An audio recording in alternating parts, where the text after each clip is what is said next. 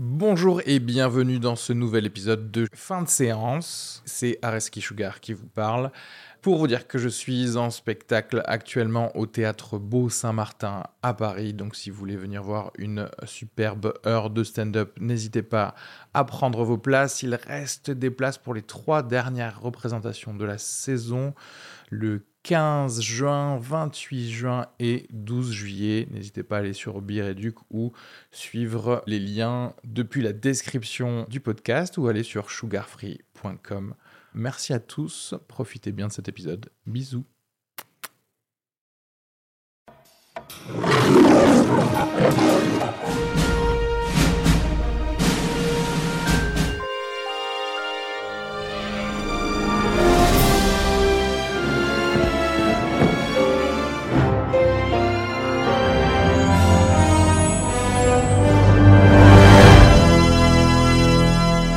Bonjour et bienvenue dans ce nouvel épisode de fin de séance. C'est Areski. Euh, Louis Chappelle. Emma de Foucault. Bonjour, bonjour à tous. Aujourd'hui, on va parler euh, du film euh, de Clint Eastwood, le cas. En français, c'est le cas Richard Jewell. Ouais. Le cas Richard Jewell. Et euh, on va parler d'autres films aussi et de news ciné. Euh, on commence par, par des news. Vous avez, euh, est-ce que déjà vous avez un avis? On en avait un peu parlé au dernier épisode. Est-ce que vous avez un pari à faire sur est-ce que Roman Polanski va être au César ou pas, va assister à la cérémonie? Physiquement? Physiquement, ouais. Moi, je pense qu'il y sera pas. Ouais, je pense qu'on peut miser là-dessus. Ouais, Ouais. Ouais. trop chaud. On est d'accord. C'est Ouais, pas ouais. possible quoi. Ouais, ouais, ouais, ça serait, ça serait bête. Ça serait, ça serait des risques Ce inconsidérés. serait, ce serait bête qu'il finisse sa carrière sur ça, quoi. Tout se passait si bien. C'est con. Mauvais move de sa part. euh, Ouais. de se pré- Non, bah non, mais il va se faire. euh, En vrai, s'il est là, ça va être un.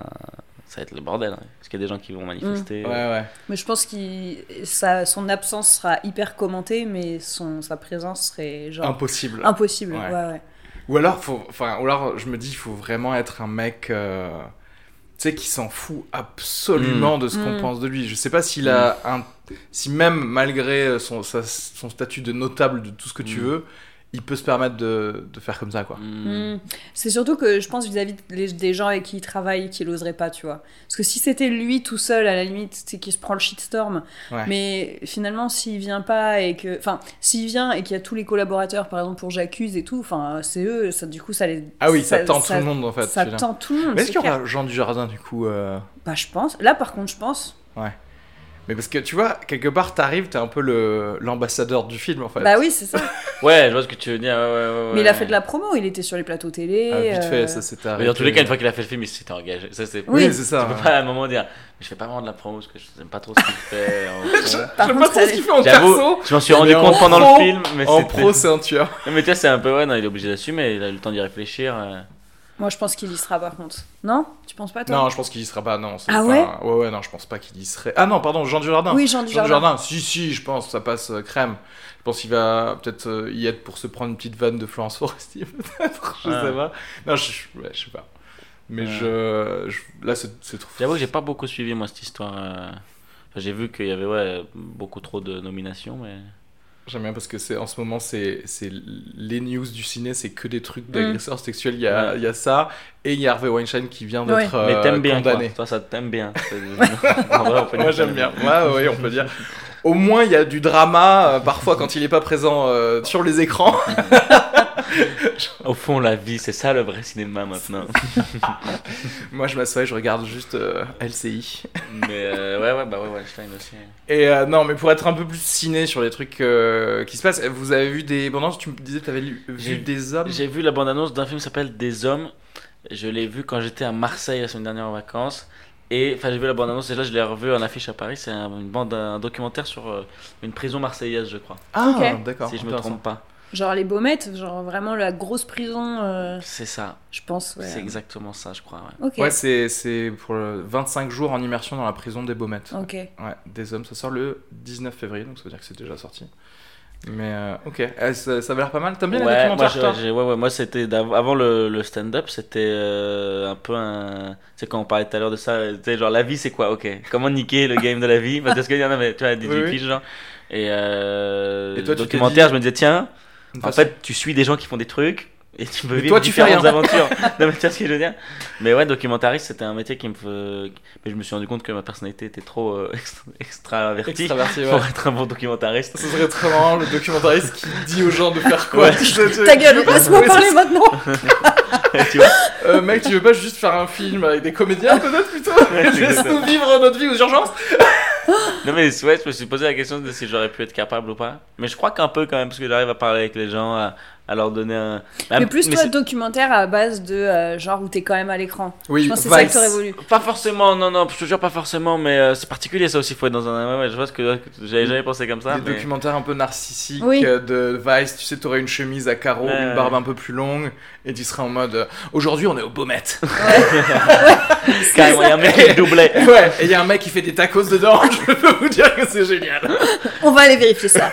Après, tu vois, mais là où t'as raison, là où t'as, t'as- t'as raison, ça existe sur leur documentaire. Moi, j'étais parti en, en anthropologie. Du coup, euh, pour penser à, à- au documentaire. Et là, vraiment, par contre, c'est Ouais. eux, leur but, c'est le documentaire Oui, oui. ethnographique. Et là, c'est tout le contraire de, de ces mecs-là qui se mettent en scène. ouais, ouais, et- Ouais. Mais euh, ouais, ouais, non, moi, C'est documentaire, j'aime beaucoup. ouais. Dernier documentaire que t'as vu au cinéma? La semaine dernière, j'ai vu La Cravate, un documentaire sur un jeune militant d'extrême droite euh, Oh. du FN euh, pendant l'élection présidentielle de Marine Le Pen, quoi, enfin en 2017. Ouais. Et Enfin, ça de suit. Macron. Ouais. Non, euh, de Mac. Ouais, il s'est rendu compte à un moment. de- Non, non, mais il a suivi. Ouais, il est... tu vois un documentaire sur lui, c'est assez marrant la forme. En gros, ils se. Ils l'ont rencontré une première fois pendant plusieurs mois, ils l'ont suivi. Puis ils ont écrit une sorte de livre compte rendu de leurs euh, échanges. D'accord Et ensuite, euh, le film commence avec ça et est interposé de moments. euh, il y a deux en gros moments de temps quoi. Il y a le moment où il lui-même lit le livre en fait qu'ils ont écrit et où il dit euh, ouais euh, ça c'est ah oui c'est vrai je me rappelle. Et tu vois les images et des fois il, dé- il est un peu dans le déni de certaines choses. Ah, Parfois il remet dans son contexte et parfois il lui demande alors est-ce qu'on peut en parler ou pas? Et à l'écran c'est marrant il dit non. Puis en fait, bah, bien sûr, ils se disent après, on n'est pas des bâtards. hein. Il nous a dit non, mais après, il a dit oui. tout Ah le oui, monde, oui, enfin, tu d'accord. vois. Parce que c'est horrible quand tu vois un mec qui dit non, non, je veux pas que ça mis à l'écran. Et tu le vois, tu dis bah, ça, va, c'est le cas. Après, voilà, je te- là d'où je suis, c'est le cas. et, euh, et non, c'était assez Ah, c'est intéressant. intéressant parce qu'en en gros, il y a, il y a deux temps ouais, de, voilà, c'est ça de, que- euh, ok, inclus dans le film en fait. Ouais. Donc, euh, Et puis tu vois le, le, le mec. Puis même la réflexion sur, Ouais, sur lui-même. Et ça qui est le euh, plus touchant dans le film au fond, c'est beaucoup, il, il, a beaucoup euh, concept, enfin, tu vois, intellectualisé le fait qu'il était dans un documentaire Ouais, et qu'on allait, euh, et du coup il pose Oui, il beaucoup la question de ce que ça va changer Mm. sa vie, comment on le perçoit, tu vois. Ouais, c'est marrant. Ah, et c'est touchant euh, en même temps. ah ouais, c'est c'est- un peu comme le film dont on va parler après quoi. L'action d'être dans un truc. c'est vrai que physiquement regarde. ils sont pas totalement différents. Ils ont ce petit nez. Ah ouais. euh, Et vous avez vu la bande-annonce du film avec Blanche Gardin ou pas? Oui. Elle est Il y en passée. a plusieurs, non, il y en a deux qui sont Ah sortis ouais Blanche Gardin récemment, je crois, non euh, Bah là, du c'est coup, j'arrive pas à me C'est rappeler sur du... les, réseaux sociaux, le truc. Selfie, ouais. Selfie, Oui. oui, pardon. Selfie. Ah peut-être c'est ça, pardon. Parce que j'ai C'est vu dans Je suis là C'est aussi. Selfie, je crois, il me semble, ouais, le titre. Il y a. Je suis là avec Alain Chabat aussi, je crois. Elle joue dedans aussi Ouais, j'ai vu Ah, son ok. nom, je Ah, crois, sur l'affiche. Tu Pas vas aller le voir, toi, le truc euh, Selfie Selfie Euh, Mais il est sorti il y a, il y a longtemps. Hein. Ben non, mais c'est pas ça alors. Moi, j'ai vu une bande-annonce avec Blanche Gardin. Bah, c'est Je mais attends, suis là, Selfie, c'est avec, euh, avec euh, Manu Payet Non? Non, je pense pas. Si, Là, elle est avec Manu Payet dans ce film Non, euh, que tu... justement. Elle est avec. euh, Putain, elle est avec qui? Bah, En fait, c'est un peu réac, tu sais, c'est genre euh, euh, un truc où ils veulent aller récupérer leurs data. euh, euh, ils en ont marre euh, que, que, que tout le monde. Enfin, bref, en gros, il y a un peu le truc de ouais, les Américains, ils savent tout sur nous et tout, on va Ah, aller récupérer eh nos, ben, nos écoute, data. Et Je tout. crois que t'es la seule à avoir vu cette euh, bande-annonce. Ouais. Parce que c'est un film qui s'appelle Effacer l'historique. Oui, voilà, c'est ça. C'est ça Waouh, Ouais, c'est ouais. vrai ok. que je n'avais pas du tout entendu parler. hein. Et moi non plus. Euh, Mais c'est qui fi- qui- Ah, mais film de Gustave Carverne et Benoît Delepine, de, Ah, quand les même, gars ouais. de Groland, quoi. Ouais. Ouais. Donc, et qui ont fait, en plus, qui font de Et bons c'est avec films. qui du coup? Putain, j'ai j'ai vu la sais euh, euh. Bouli Lanners et Corinne Maziero. Ouais, je pense Euh, qu'ils sont dans leur délire aussi, Groland. euh, Ouais. Ça, c'est pas des acteurs forcément connus qui prennent. Ouais. Ouais, ouais, totalement. Oui, oui, d'habitude, en plus, ils prennent des, ils prennent des Belges. Bon, donc voilà. et Depardieu. Oui, J'ai c'est jamais vrai. entendu parler. non, mais tu vois, non, c'est Oui, vrai non, que totalement. Ils avaient fait Welbeck. Mais, ah, mais du coup, ça t'a ça t'a donné envie, toi de Ben, en fait, euh, j'ai- pas trop su parce que souvent dans les comédies, on te, on te montre tous les gags euh, possibles et donc tu te dis, ok, Ouais, j'ai vu le meilleur, c'est entre guillemets. Enfin voilà. Euh, et là, on voit pas beaucoup de gags. Alors, soit c'est euh, une bonne surprise le film, soit ça va être de la merde. Ouais. Après, non, là, pour le coup, j'exagère, j'ai plus tendance à faire confiance à, Oui. à euh, Moi, je, de pense que c'est pas des gros Mhm. gags, mais je pense Ouais. que. Enfin, Oui, c'est ça aussi, c'est un peu un décalé, humour. euh, ouais. Parce que il y a un peu de côté humour absurde ou alors euh, qui, va, qui va trop loin.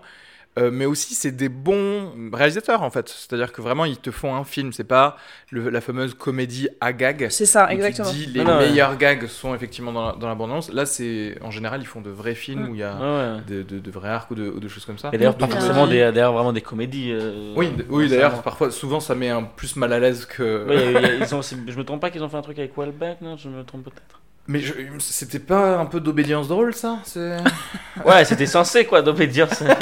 je sais pas ce que ça veut dire, mais le mot me sonne euh, à la signification que j'imagine.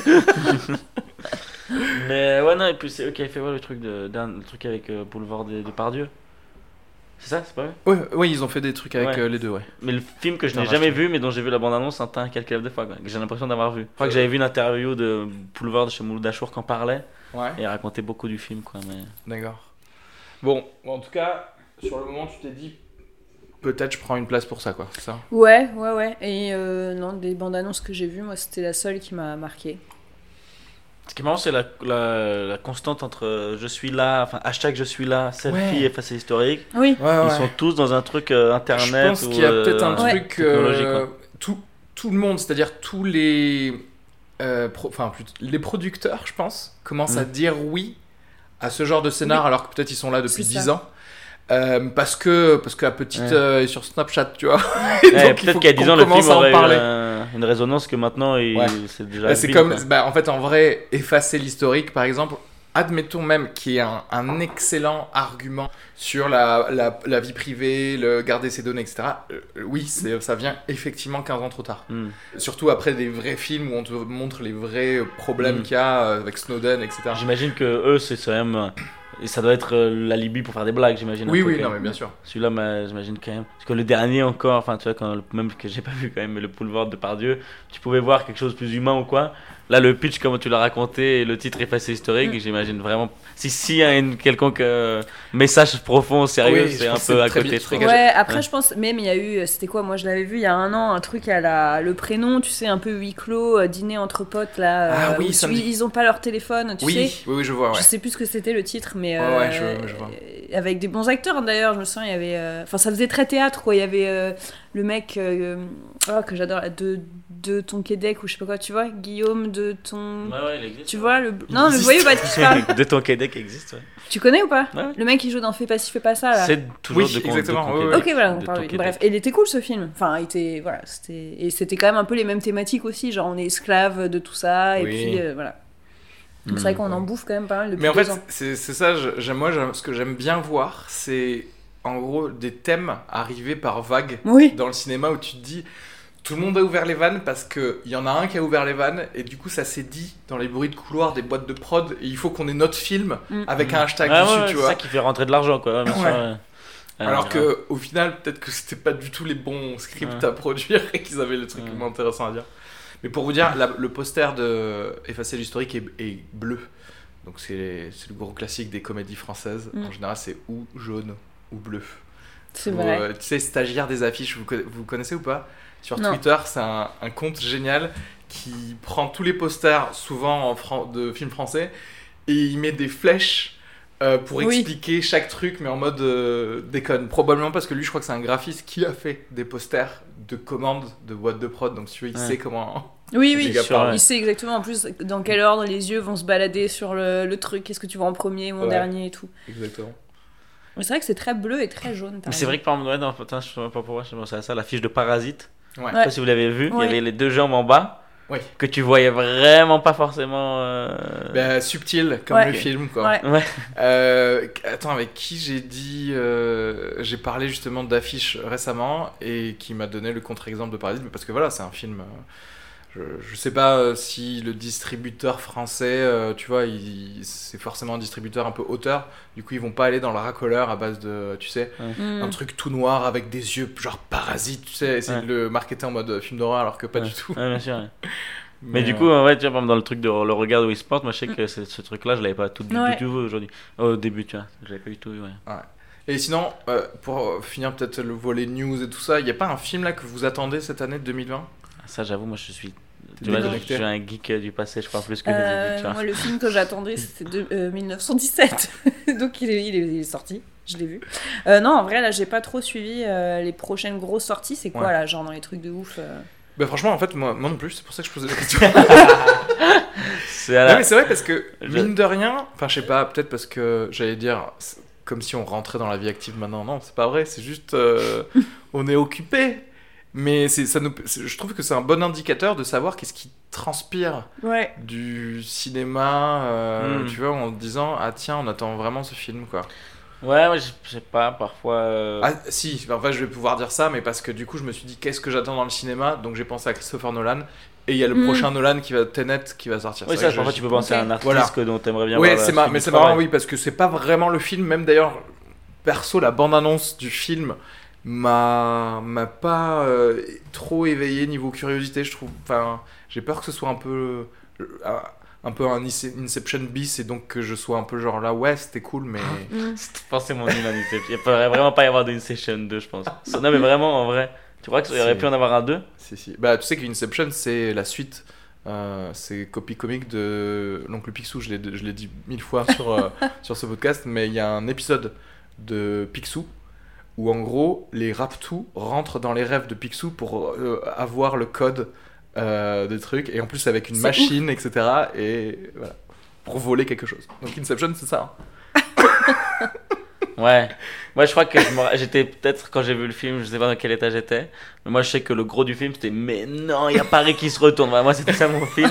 J'avais pas vraiment compris qu'il y avait des trucs à voler. J'étais, oh, tu m'as un peu appris le pitch Ah, le maintenant. mec était high il a passé une euh, séance en ouais, je 3D me ra- excellente L'histoire, c'était, je me rappelle pas, je me rappelle juste des Waouh, la caméra tourne et les couloirs ils non tournent. mais c'est vrai que Moi, ça me fait ça avec visuellement Matrix, euh, moi. Matrix, Ah ouais ouais. Moi, ça me fait ça avec L'histoire, Matrix. rentres pas euh, dedans, franchement, juste, bah, waouh. je pense que c'est un truc. En plus, c'est ouf, c'est que j'ai dû le voir 4 ou 5 fois, mais ce dont je me rappelle, tu sais, c'est comme des fois tu parles d'un roman policier et t'arriveras jamais à te rappeler qui est le tueur, même si tu le lis trois fois. Mais c'est pareil avec Matrix. Genre, il y a des films, je me rappelle bien du pitch, mais Matrix, je suis juste ouais. tellement. Enfin, toute la place est prise par, Par le waouh des images, tu Ah, vois, de marrant. mon souvenir de genre, waouh, il court sur le mur. Et Tu ben, c'est marrant que tu parles de ça. C'est un effet que j'ai aussi, bizarrement, pour Gladiator. Mm. C'est-à-dire Ouais, que voilà. Je pourrais pas vraiment te dire les tenants, les aboutissants du truc, mais je me souviens des images. Mm. Bah moi c'est ce que j'ai ressenti aussi, pour ça que c'était aussi stylé, c'était Parasite, où il y avait les images et le fond quoi. Tu vois Ouais. ce que je veux dire Ou parfois le fond euh, est un peu en dessous du niveau des images quoi. Oui. Enfin dans mon cas, enfin l'Inception, je me permets, je suis désolé. non, mais Non, mais Parasite, après, il des- des visuellement il films, était marquant aussi. hein. Il y a des films où c'est juste un spectacle pour les yeux. Je sais pas si vous connaissez The Fall, ça vous dit un truc The The Fall ça me dit un truc. C'est un film de Tarsem. Singh. C'est, ça, ça s'appelle comme ça en français, Ah, The. Fall aussi.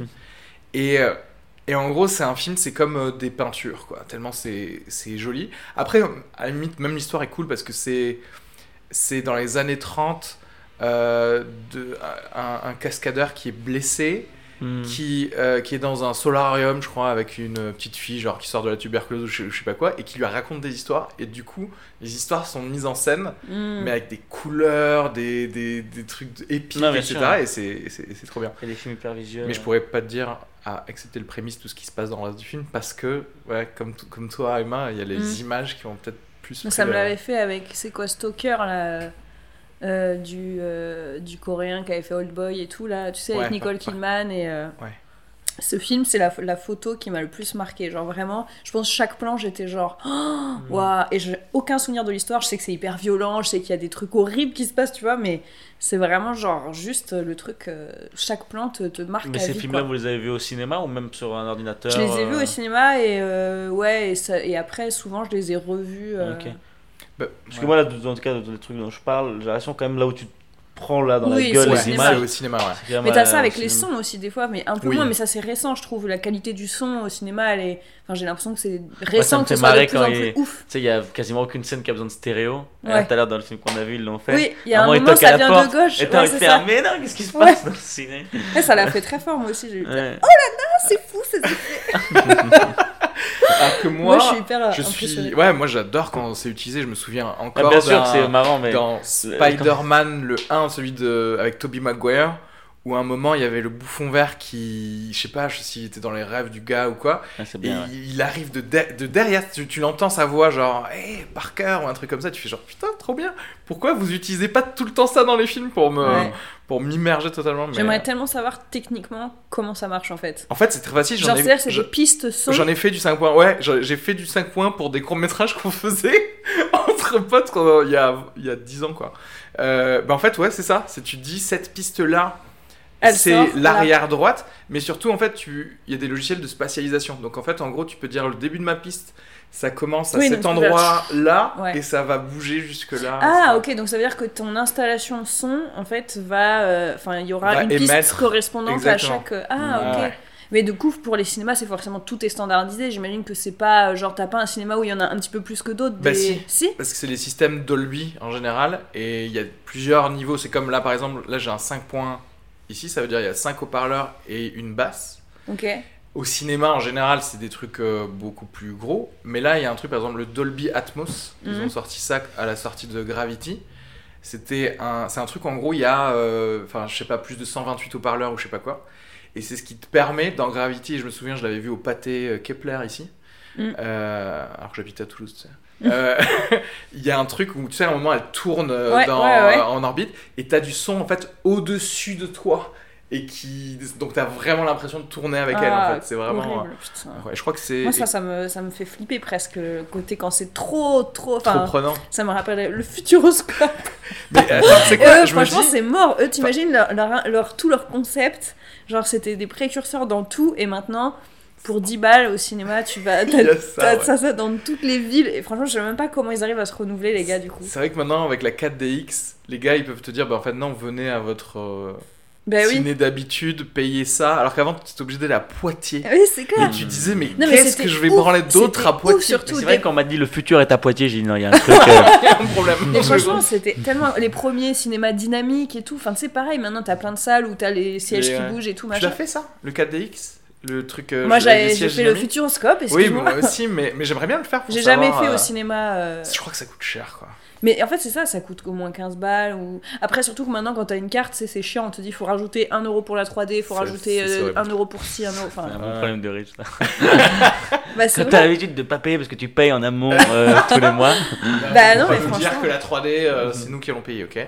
Mais ce qui est marrant, c'est que dans beaucoup de films des années 80, je crois, euh, même peut-être 70 ou 90, mais à chaque fois qu'ils imaginaient le cinéma du futur, c'était l'odeur, je crois, dans mon souvenir. L'odorama, ouais. L'odorama, qui, qui est Ouais, dans plusieurs gags, je pense même des, enfin, dans plusieurs films comédie, Ouais. ils mettaient en scène du cinéma du futur avec des trucs d'odeur. Mais t'en as des trucs où tu te prends du froid. euh, Ouais.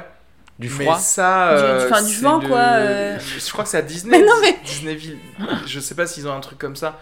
Je sais qu'il y avait un truc avec le capitaine EO, donc c'était Michael Jackson. Et c'était des trucs tournants, et je crois qu'il y avait des, du vent aussi en fonction de Ah. certains trucs. Moi, j'avais fait un Je truc où c'était euh, m'a donné envie de- 12 ans. où c'était de l'audio description où du coup c'était dans un festival de cinéma accessible et en gros bon bah voilà t'avais euh, que un film en audio description donc t'avais rien à l'image mais du coup ils te faisaient des, des trucs sur le siège trop marrant Ah. Tu avais pensé toi qu'il n'y avait pas de film Ouais, ouais, c'est-à-dire qu'ils peuvent gagner en, en projecteur. Ah, ça m'a Non, non, par contre, c'était c'est un Si une tu image. fais un événement pour des aveugles, tu gagnes beaucoup d'argent quand même dans l'événementiel. oui Parce qu'il n'y a pas grand-chose à, à découvrir. bah oui. Non, mais tu leur pas des- sorti des- d'image des Moi, quand t'as dit qu'il n'y avait pas le film du coup, vraiment, genre, tu sais, je sais pas comment dire, il y avait un- comme si Oui, euh, D'un coup, tu voyais le. dans le script de le mon chapiteau. imagination, j'ai fait et l'image a été retirée.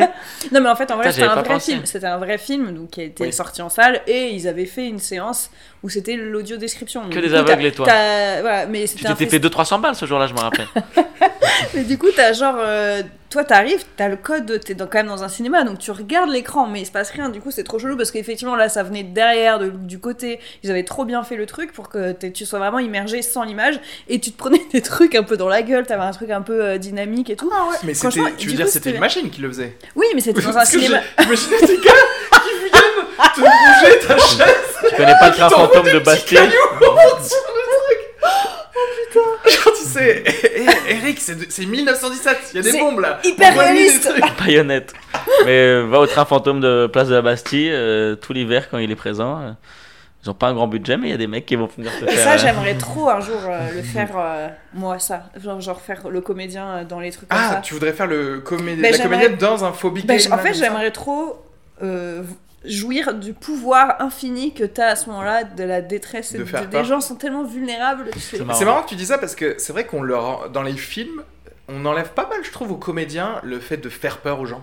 Ouais, tu vois. C'est pas du tout eux en fait qui font qui font Non, mais ouais, parfois, et puis surtout, ça me fait plus peur. Moi, un être humain bien joué, je pense qu'un monstre, Ouais. parfois. Mm. C'est pour ça que ouais, c'est pour ça que je pense que c'est là qui kiffe le plus un comédien ou une comédienne, c'est quand euh, elle peut faire un truc weird et creepy. Bien sûr. euh, Moi, euh, ce que je, les seules petites expériences que j'ai de ça, de faire peur à des gens ou quoi, c'est en, en colo toujours.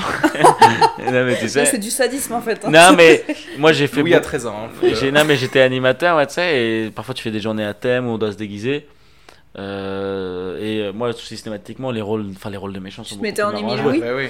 Comment En quoi Je l'assume même pas. Ouais, putain. En Émile quoi En Émile Louis, j'ai dit. Un Émile Louis Mais si, c'est drôle. Bah oui, mais c'était On plus a la commencé le podcast par Polanski, donc si tu veux, tu peux aller vrai. où tu veux. Ça devient un petit fil rouge. Ouais, mais par contre, un vrai truc de plus style euh, maison d'horreur ou quoi, on fait en été quand il fait beau pour les plus grands qui sont capables d'être. euh, d'avoir un peu peur et de comprendre que c'est nous quoi. On fait un truc qu'on appelle genre le jeu de nuit ou qui se passe un peu la nuit. C'est marrant. Et là où vraiment c'est plus euh, Ah, mais le délire euh, jouir de faire peur. Et je crois aussi que c'est pas hyper légal non plus. Donc si Ouais. vous nous écoutez, ma colo s'appelle l'UCPA. Voilà, c'est pas... Et mais euh, d'ailleurs, en parlant de ça, vous avez vu le programme Netflix dans la maison hantée là? Non, Alors du je suis très heureux de pas l'avoir vu. Je te dis la vérité, ça dirait vraiment quelque chose qui C'est va. Non, Et pardon, ben, j'espère que tu l'as pas vu non j'ai- plus. et non, je n'ai regardé le début de 1 et j'ai pas tenu. Il faut euh, pas regarder ça, je crois.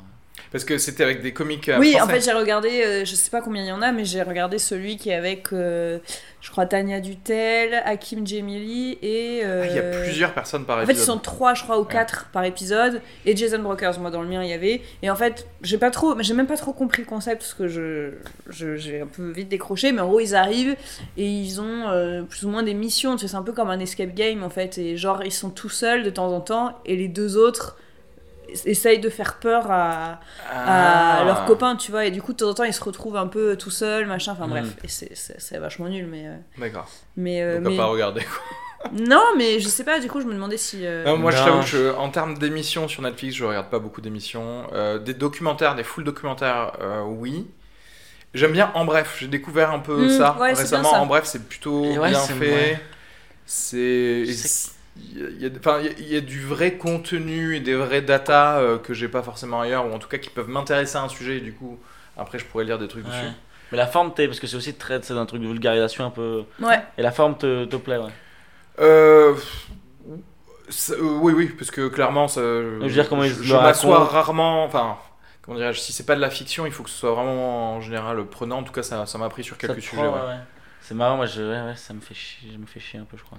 Alors Oui. ça dure un quart d'heure, enfin, tu sais, Oui. je sais pas si c'est mon temps de cerveau qui dit c'est trop long, ou si c'est un peu leur forme qui me plaît pas de. C'est moi, ça me, ça me, ça, j'allais dire, ça me lâche jamais. Euh, c'est vrai que parfois, je peux, moi, ça, ça m'arrive plus bizarrement sur YouTube où il y a des trucs où je me dis non, euh, soit va plus vite, enfin, soit plus vite, soit euh, donne-moi un PDF, quoi. Mais là, c'est c'est le truc en Mais- bref où il y a vachement d'infographie, c'est ça? Ouais, voilà. ouais, Du coup, moi, je préfère ça parce qu'en fait, euh, c'est- graphique, j'aime bien mais- voir des stats. Moi, j'aime bien voir des Ouais, PowerPoint. t'aimes bien les fun, les fun facts aussi, non? Euh, fun fact, ouais, j'aime J'aime bien le ça. fun en général. Ouais, j'aime- Ouais, j'aime- c'est ça. j'aime T'aimes les facts et t'aimes le fun finalement.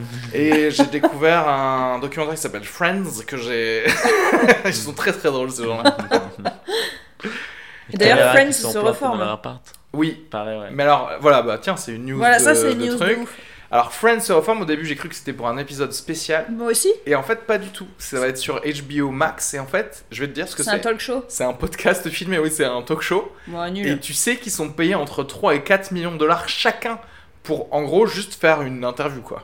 Une interview, mais Nous ensemble. rappelons à nos auditeurs que nous ne sommes euh, évidemment pas payés. Oui, c'est ça. Nous, on prend quoi Que 500 000, quoi. Bah, c'est vrai que c'est Que un peu léger, ouais, je suis d'accord. Et le siège chose, il bouge même pas. c'est nul. Ah ouais, c'est ça en fait, c'est pas un épisode. Non, ça aurait pu ouais. être marrant, euh, enfin ça aurait été un bon défi de se dire vas-y, qu'est-ce qui peut se passer un épisode dix ans plus tard, machin. Ah ouais, ça aurait été clairement un gros défi pour les auteurs. Mais là, j'aurais euh, tellement voulu quoi qu'ils se fassent. Ah, mais en même temps, ça aurait fait un épisode, c'est pas assez, donc du coup, Oui. ils, auraient, ils auraient rien eu le temps de faire. Oui, non, En non, fait, ça ça aurait été ridicule un peu. déçu parce que. Ça aurait été juste des running de. T'imagines, t'es obligé de raconter euh, ce qui s'est passé depuis 10 ans. Depuis Euh, même 20 ans. de- Depuis Enfin, 20 je sais pas, ans, ouais. pardon. Ouais, non, je sais plus. C'était Bah, fini ils ont en tous 50 2006, piges, là, 2005, maintenant. ouais, depuis 15 ans, on va dire. Et donc dire que pourquoi, comment ça s'est. Recréer euh, une problématique, Ouais. euh, faire des vannes et faire Faire une fin. Et Ouais. euh, Et quand même, faire dire aux gens qui ont attendu plus de 20 ans pour ça, euh, c'est bon, ça m'a suffi. Mm. C'est impossible. ouais. Et en plus, on n'aurait pas les mêmes décors. Enfin, c'est impossible, à part éventuellement le café. Mais c'est impossible qu'ils refassent les, les, les appartements, genre 20 ans plus tard. Et Si pers- tu parles, je pense qu'à mon avis, ils ont pas touché. Franchement, Non, non, je parle pas en termes techniques, je parle en termes logiques. En termes logiques, les mecs, ils ont, ils ont progressé dans leur vie, ils sont plus dans leurs petits apparts en Ah oui, tu vois. ils, iraient pas ils au iraient- Central ça, ça n'aurait aucun sens. Mais ça, ce serait drôle en fait. Ce serait drôle qu'ils commencent une scène par. Ouais. Et en fait, ils sont pas du tout là. Genre, ils sont chez les riches, quoi. Les Ouais. plus riches, parce que maintenant, euh, ils sont tous sur Park Avenue, je sais pas quoi. Ouais. Ce serait, ça, ce serait un petit, petit clin d'œil pas mal. Bah ouais, mais les gars, on a plus de 30 ans, hein, on a de, tous des enfants. Ce serait pas genre génial qu'il y ait un, un mec qui ose et qui ait vachement de pognon pour faire des crossovers comme ça avec Friends, Sex and the City, dans tous les trucs qui se passent à New York des années 90 et tout. Ah putain, c'était mon fantasme. Mais il y a, y un. HBO Bus Tour que tu peux faire à New York si tu veux. Ils clair. vont tout te montrer, ça, les sopranos, ils vont faire Mais moi je pense que je pourrais payer pour ça en vrai. Je suis tellement. euh, genre, j'aime trop. euh, Ouais, genre, je sais que si j'avais des sous, j'aimerais beaucoup aller faire le, le truc Harry Potter, les trucs comme Ouais. ça. Non, genre, mais attends, tu parles vois. du parc d'attractions Harry Potter Ouais, mais même, je crois que t'as les trucs un peu de tournage et truc, tout quand euh, même. Oui, là, moi, je parlais d'un bus tour, genre, t'es un- dans un, sur un double deck. Oui, à non, New ça c'est nul, euh, ça oui, c'est oui, nul. Mais tu sais, genre, on me dirait, on me dirait euh, va visiter les, les studios euh, Oui. de Friends ou de telle série ou de trucs. Moi, je kiffe quoi. Ouais, Bah, ça- ouais. ça vaut- Moi, je vais aller au, au Disney, à Disneyland, je crois, euh, début mars. Je vous dirais commencer parce que j'ai envie de voir. Bah, je crois- non, il Paris? va- À Paris? Ah, à Paris. Mais je crois qu'ils ont des trucs de Disneyland Studio, je crois. Et où il y a des trucs Oui, de films. Ouais. Je crois que c'est que des trucs de Marvel en, En fait, parce Disney Ouais. Studio, je crois que c'est un mini euh, C'est un mini. parc d'attractions Disney. Mais Où c'est t'as genre euh, un peu du spectacle, t'as des mecs qui font du motocross, t'as deux trois attractions. Sachant qu'il a mimé ouais. motocross. euh, Euh, Tu l'as mis de manière très snob un peu avec les, les petits doigts en l'air, le motocross ou du Mmh, double T, mmh, on sait pas. Mais, euh, mais je crois que c'est c'est celui de Californie où il y a le Galaxy euh, machin qui est censé être un, euh, tout un quartier de Star Wars en gros. T'arrives, t'as- c'est comme si t'étais. Ouais, Mm. c'est À ça Tatooine. est frais. Et est ça, frais à ce qui paraît, c'est incroyable parce que même quand tu vas dans les magasins, Mais oui, mais oui. on te vend des trucs. c'est qu'il n'y a pas de Euh, acheter une figurine. Ouais, euh, genre il n'y a pas marqué, je crois, Star Wars dessus. Parce qu'en fait, t'es dans l'univers Star Wars. Tu vois ce que je veux dire Donc, Ça va beaucoup beau. trop loin. Mais c'est ce qu'ils ont fait dans le truc Harry Potter. Mais c'est ça, mais t'es dans la grande salle. Je crois qu'ils ont Dans- recréé la grande salle et tout dans dans le... Bah, je crois qu'ils ont recréé une sorte de, Tout, même la de gare, il semble. Ouais. Ils ont recréé, euh, tu vois, un peu. Et qu'en gros, quand tu vas, ouais, tu vas acheter les, les bonbons de Harry Potter, les, une baguette Oui, tu peux t'asseoir, prendre ta bière au beurre, etc. la. Bière au Ouais, beurre, et je crois t'as que c'est ça. et tu peux pas t'acheter. Je pense qu'après, il y a le parc après le parc d'attraction, il y a le shopping pour euh, du parc d'attraction. Là, t'as les figurines Harry Potter, mais dedans, Dedans, Dedans, dans- c'est comme si t'étais euh, immergé. ouais. Et ouais, ça c'est trop stylé. Mais Ça, ça, ça, ça, j'aime bien, c'est immersion totale. Parce que En fait, parce que Disney, ça fait plus aucun sens. Ce que Quoi. vous voulez faire, c'est un role-playing game euh, Mais oui. grandeur nature. Mais en oui. fait, vous êtes trop des nerds, quoi. Mais oui. Vous voulez Non, mais il y a que Harry Potter qui des gens. signer quasiment pour ça. Ah, franchement, Harry Potter, enfin, c'est c'est ouf. Mais Mais après, c'est marrant comment, séries, tu sais- trucs. Comment Ouais, pardon Non, je disais, Ouais. en vrai, quand t'as kiffé une série, Oui. un Bah, film, quoi un que- truc, le tu pourrais, Bah tu oui. pourrais le faire. J'allais te dire, tu vois, Poudlard, c'est cool, je peux imaginer. Maintenant, tu me dis, on a fait un parc d'attractions à grandeur nature Gotham, j'y mets pas les pieds. Ouais. hardcore. Ouais. Ah, Tu je vois, sais pas. Genre, je genre, tu t'es vraiment planté, tu sais. on a pris des vrais gars de prison. hein. Des a, fi- on a fini le documentaire. avec ça. En vrai, franchement, ce serait trop bien. Non, mais là, ça serait marrant, mais ça serait un truc un peu d'horreur. Ben, en fait, euh, c'est le pitch de West- Westworld. Oui, la série, oui, exactement. Le film Westworld, c'est genre venez, il y a film une île. Enfin, c'était un film des années 70. Ok. Et du coup, la série. C'est devenu une euh, série maintenant. D'ailleurs, c'est- saison qui sort cette saison année. 3, ouais. Avec, vraiment pas avec mal. Vincent ça. Cassel d'ailleurs. Non. Pour le coup. Ouais, ouais. Vincent Cassel et Aaron Paul, le mec de Breaking Bad, si vous vous souvenez, sûr. il joue C'est dedans. lequel C'est. euh, Ouais, Jessie Emma, Ouais, ouais. Jesse, ouais. C'est Jesse Aaron Paul, c'est lequel, ouais. Putain, c'était mon préféré. Et il, il va jouer dedans, donc ça, ça peut être pas mal. Euh, Euh, par contre, euh, Westworld, euh, pour moi, c'était fini en fait. Je comprends pas qu'ils continuent. hmm. Enfin, genre, une fois que les petits indiens ils ont tous sauté dans le Spoil vide. pas trop, spoil, pas- spoil pas trop en fait. Qu'est-ce qu'elle fait celle-là là Je vais être obligé de regarder dans deux ans quand j'aurai oublié ta phrase. Mais non, mais grave. attends, euh, la, sortie, la saison dernière, elle est sortie les il y a un gens an et demi. connaissent, ils savent même pas qu'elle Mais est moi je regarde les choses petit à petit. C'est vrai, Westworld, il y a deux- il y a 6 épisodes tous les 4 ans, tu sais. euh. Bah voilà, c'est pour ça que quand je vais regarder, j'aurai déjà Non, oui, mais il est à après, euh, saison 6 de Maggie. Qui passait sur France 2 de la saison 80. 2 des Sopranos en vrai. Ah. c'est vrai Non, mais oui, Westworld, oui, c'est en fait, c'est ça qu'on veut, enfin, que moi je veux. C'est un truc Oui, où une tu prends le immersion train. totale. Et, Et on te dit voici moment- ta garde-robe. Ah ouais. Ah ouais, trop bien. À un moment, t'as un sas, et là, tu choisis, t'as- t'as une roulette. Vous serez une pute. Dans Pretty Woman. Genre, merde. Ah Ouais, bah en fait, oui. euh, on revient bien, à- au film de tout à l'heure que dont tu parlais, c'est Matrix, quoi. En fait, tu veux être branché dans la matrice C'est ça. Et courir sur et le vivre mur. en plein d'aventures différentes. C'est Bah, quoi le pitch déjà de Westworld euh, Westworld, c'est en, gros, c'est euh, c'est un immense parc d'attractions où il y a des euh, robots qui jouent des gens qui vivent dans les années 1800. Donc en gros, tu vis vraiment le Far West, enfin le Far West. C'est ça, ouais. ouais. Et donc toi, on te donne euh, des guns, etc., des Ouais. choses comme ça, et enfin tout est réel dans le sens où tout est palpable. Voilà. Mais Et puis, c'est le- t'as- c'est un truc pour les il y a d'autres gens comme toi qui découvrir, sont, euh, qui sont là pour le, le, le fun, et le, le reste des gens, c'est des, robots. Voilà. Hmm. Mais est-ce que tout se passerait bien Suivez-le sur HBO. bon, Ouais, je pense qu'on a fait le tour de. Les news Richard, vous êtes devenu un héros national. Merci, monsieur. Mais j'ai fait mon travail, c'est tout. Le cas Richard Jewell, en VO Richard Jewell, tout court. Film de Clint Eastwood sorti le 19 février 2020 avec entre autres Paul Walter Hauser, Sam Rockwell, Olivia Wilde, Katie Bates, John Hamm. En 1993, Richard Jewell fait partie de l'équipe chargée de la sécurité des Jeux d'Atlanta. Il est l'un des premiers à alerter de la présence d'une bombe et à sauver des vies. Mais il se retrouve bientôt suspecté de terrorisme. Petit clip. J'expose les faits. Vous avez bousillé la vie de cet homme. Il y a une bombe dans Centennial Park, vous avez 30 minutes. Deux à la suite. Mon fils a sauvé la vie de ces gens. Il y a une bombe dans Centennial Park, vous avez 30 minutes. Vous avez posé cette bombe? Il y a une bombe dans Centennial Park, vous avez 30 minutes. Je ne sais pas comment je peux te protéger. Il n'y a pas plus coupable que votre client. Ils veulent vous exécuter. Vous êtes prêt à vous battre? On reste vague. Ouais, Mais ce qui est toujours marrant avec euh, les vraies histoires, c'est que Oui, c'est vrai que. Ouais. avec les films un peu biopics, c'est. Non, je crois que t'as raison. Spoiler alert, tout est sur Wikipédia. Mais je crois que t'as raison. Je sais pas si un truc sur de spoil euh, ça, ça fonctionne. Peut-être qu'on discute de tout euh, en une fois. là. Non. non. ouais, Ouais. je pense. Ouais, ouais. Ouais. Parce que c'est un peu comme Titanic et dire il y a une section spoiler dans Titanic, euh, ça coule euh, à la fin. Mais qu'est-ce que vous en avez pensé, vous, vous de ce film? Il faut le dire, attends, et- Emma, toi tu l'as vu euh, un jour avant nous, nous on l'a vu aujourd'hui. Oui, moi j'ai beaucoup de recul du coup sur, euh, sur l'œuvre. Tu processes le film. Euh, moi j'ai pas trop aimé. Euh, j'ai trouvé ça trop long, trop lent, trop chiant. non, non, non. Non, non, non, non. La violence. C'est clair. je voyais les trucs à l'ancienne sur Canal, c'est quoi les journalistes qui parlaient, tu voyais les mots Oui. qui s'affichaient là. C'est clair. Non, non, non.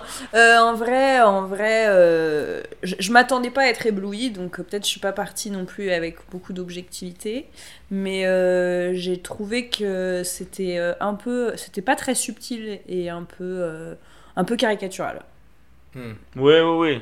Voilà. Il y a cette, je vois ce que tu veux dire, mais après, je pense que c'est un peu la, la touche aussi Clint Eastwood, qui aime bien parfois les trucs un peu manichéens, Oui, oui. un peu euh, des fois. euh, Enfin, je me rappelle de Grand Torino euh, qui pouvait être aussi Je caricatural. trouvais que c'était plus subtil. Alors peut-être ça fait longtemps que je l'ai pas vu, mais dans mon souvenir, c'est plus subtil Gran Torino que. Tu vois, là, on est vraiment dans le côté American Sniper ou Sully. Enfin, tu vois, Sully, c'est d'ailleurs un peu le même genre. C'est ça le truc de Alors ouais, là je t'avoue que ça fait pas mal de films où il fait des choses qui sont réellement passées. Il y a Ouais. Sully, il y a le 15h17 pour Paris, je sais pas si vous avez Ah vu oui, avec Ah les ouais, GI putain, qui. avec les euh, GI, Ouais, les Américains, ouais ouais, et qui sont toujours sur un thème d'un héros américain ou de héros au pluriel américain qui font des choses et leur euh, relation avec les médias et des choses comme Mm. ça. Donc c'est vrai que Mais, mais dans les autres films, enfin genre comparables, pour moi dans les trucs de héros américains, il y avait toujours plus de grands spectacles avec, euh, bah c'est con mais le 15h17 pour Paris, euh, le, le côté assaut euh, dans le train il dure longtemps, donc t'es quand Mm. même happé par le Mais côté ouais. action, le truc de l'avion aussi il dure grave Mais là, je longtemps. pense que le sujet, ouais, le sujet, c'est pas ça, c'est plus. C'est pour euh, ça, ça- C'est le personnage éponyme. De-. Oui, oui, c'est oui. ça, Mais je pense ça. que le sujet n'a jamais été ça non plus. Par exemple, Sully, moi j'ai beaucoup aimé Sully, mais c'était vachement une réflexion sur la, la mémoire. Euh, C'est sur en gros euh, tout ce qu'on se souvient d'un événement parce que c'est raconté plusieurs Oh, fois. À chaque fois, il y a des variantes ou des, ou des choses comme ça, donc c'est assez intéressant. Euh, 15h17 pour Paris, je t'avoue, j'ai j'ai pas aimé ce film. Donc, Ouais, je pourrais ouais. pas dire. Moi, même euh, l'idée d'aller voir un film là-dessus, ce je film. trouverais ça un peu. euh, Mais ce film-là, clairement, il y a une lecture et pendant tout le film, d'ailleurs, moi j'ai un, un souci avec euh, un souci avec Clint Eastwood. Je trouve qu'il y a vraiment deux lectures qu'on peut avoir de, de ces films depuis euh, facile American Sniper. C'est que soit tu, le, tu peux le voir comme un républicain de la NRA, le film, et dire ouais, fait chier, arrêtez de nous faire chier, nous Ouais, on est ouais. les ricains, etc. Et tu peux le voir de manière euh, plus nuancée, en mode. euh, et je trouve que c'est ça son propos de ce film. C'est pour ça que il est un peu sur le, le- le rasoir. Ce- le propos de ce film, c'est euh, l'homme blanc euh, américain euh, de base euh, est un peu euh, tabassé là dans les médias. Tu vois ce que je veux dire? Parce qu'à mon avis, c'est pas pour rien qu'il fait ce film en ce moment. Moi, C'est que c'est la, la ligne directrice, pas mal de gens de bien droite qui, Oui, oui, le qui disent genre arrêtez de taper sur l'homme blanc, etc. Et en même temps, je suis. Il y a un côté où, par contre, dans cette narration-là, je suis un peu d'accord, dans le sens où, en gros, je trouve que c'est plutôt bien fait quand même dans le film. Cet homme blanc-là, lui aussi, en fait, il a eu un trauma pendant ce moment-là qui était donc l'attentat Mm. et que bah, non seulement on lui nie son trauma, mais qu'en plus on rajoute de, de la merde Mm. sur lui. Donc je trouve que c'est bien fait pour ça. Après, est-ce que son propos politique veut euh, excuser ou veut nier le white Ouais, privilege? Je pense pas, tu vois. Non, mais c'est pour ça que je trouve qu'il y a, il y a un truc où Je vois ce tu que tu veux dire, Oui, oui. oui. Le, bah, le film, ouais, ouais, te donne pas forcément euh, de manière évidente les clés de ce Ouais. qu'il y a à comprendre. Parce que le personnage de Richard Jewell aussi est, commence est un mec bizarre aussi au début. euh. Oui, c'est un mec en vrai un peu bizarre. euh, C'est juste qu'on s'est habitué à lui avec le film. Donc Oui, oui, mais je veux dire, même comment il te le. Oui, oui, non, et quand même, à un moment, il devient un chouïa plus normal, je trouve. euh. Mais moi, Le- Ouais, son par empathie, oui. Oui, j'ai l'impression d'ailleurs que c'est peut-être un truc qui est pas forcément maîtrisé. euh, comment il devient un peu plus normal. Si, parce qu'à un moment, il y a cette fameuse scène où il confronte son propre avocat, Ouais, pour lui dire, Oui. bah, en fait, je suis différent, euh, je fonctionne Ça, pas c'est comme... bien, elle est bien, et cette c'est- Mais ouais. tu vois, le personnage, il a quand même une, il fait quand même une percée de lucidité, tu vois. Ou quand on le voit devant le, le portrait qu'on en fait quand il va taper chez la porte des jeunes dans Alors, le bureau du directeur, Oui, c'est c'est quand même un personnage qui a aucune lucidité à ce Oui, moment-là. c'est un- ça, oui, c'est clairement un connard, quoi. Mais en fait, moi, ce qui Ouais, me je- dérange, c'est enfin. c'est- c'est le, c'est c'est pas tant ça, c'est qu'en fait, on le montre. Donc oui, on est dans le carica- la caricature un peu du mec qui est vraiment à fond euh, la, la loi. euh, Moi, je veux être euh, justicier. Ça, je trouve ça touchant à la limite. Et en même temps, moi, ce qui me dérange, c'est que les trois quarts du film, on insiste trop, à mon sens, sur le mec qui se fait pas respecter. Enfin, tu vois, on a compris en fait. C'est marrant peu, parce que en fait, moi, le euh, côté genre les petits jeunes qui le respectent pas enfin genre dans un campus américain quand bien même euh, t'es un petit con t'as quand même la police euh, du campus qui vient qui te menace d'expulsion machin tu sais jamais tu dirais ouais t'es qu'un connard à la limite ils vont tabasser le flic pareil au tout début il se fait tabasser ou je sais plus euh, on se fout de sa gueule bah les petits jeunes aussi au festival ils se Oui. foutent de sa gueule enfin à chaque fois qu'en fait il essaye d'amener une autorité elle est c'est trop il est trop contesté pour moi c'est à dire que le côté je suis dévalorisé, personne m'écoute, personne me croit, il est un peu trop Cosette, tu vois, il y a un peu trop de. moi, j'y Je pense que crois. c'est- marrant vois parce que c'était c'était pas ce que tu reprochais un peu aussi à Joker, non? Non, que euh, le- C'est vrai qu'il y a un côté similaire ouais, dans cette Ouais, forme-là parce que, parce que Ah, je pense qu'il y a plein de gens que- qui vont en parler de, de ça. Je pense le côté un peu, euh, c'est ce qu'on avait reproché à Joker, le côté euh, encore une fois, l'homme l'homme blanc s'en prend plein la gueule, tu vois, et Mm. que ouais, mais Joker, euh, il avait. Enfin, tu vois, Oui, il, a- non, mais Joker, il avait c'est une, un il avait une patholo- il a une Oui, pathologie. totalement. que là, vraiment, on te montre le gars, euh, vraiment, comme tu disais, un peu standard, un peu lambda, c'est un peu le. le en dessous de lambda, quand même. Alors, mais c'est ça le truc qui est intéressant, Bah. c'est que est-ce que vraiment, parce que euh, ce- cet acteur, d'ailleurs que j'adore, que je- qui jouait dans une série qui s'appelle Kingdom, où il jouait de- déjà un gars un peu, pour le coup, un peu, euh, voilà, avec un retard mental ou euh, quelque Mhm. chose comme ça.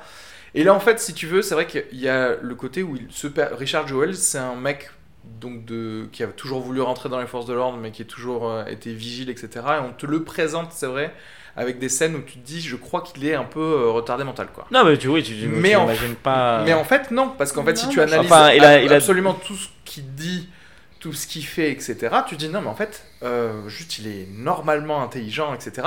C'est juste que sa passion, ou en gros sa façon d'avoir été élevé, j'imagine, par rapport à l'autorité, fait de lui quelqu'un de un peu trop euh, by the Oui, non, mais, tu euh, vois. pas forcément, je parle forcément de son, pas forcément de son intelligence, mais c'est quand même un être avec, enfin, tu vois, il, a une- il est fragile, quoi, je sais pas comment dire, il est, tu vois, c'est pas, Bah, moi, il est en pas, dessous de lambda dans une forme de, tu vois, il parle au gars, euh, C'est pas un il mal alpha. en il donne un sneakers, enfin, je sais pas, il a un truc, enfin, tu vois, même, euh, Moi, pour moi, c'est vraiment le mec lambda. Je suis désolée, c'est le mec qui a son petit boulot, Ouais. qui a son petit boulot de, de qui rêve à mieux. Son rêve à lui, il est pas, il n'est pas dans, du, des, dans, des, pardon, dans des ambitions incroyables. Son rêve, c'est d'être policier. Il est encore une fois dans un état en qui est la Géorgie, lambda. dans les ouais. années 90. Euh, Ce qu'il aime, c'est la chasse. Il se fait plaisir. Il achète des beaux flingues qui doivent valoir euh, 1000 Oui, non, ça, ça va pas, ça. Quand ils Bah disent, non. faut, t'as vu dans quel état on est quand elle parle de l'appartement alors que l'appartement il est très bien.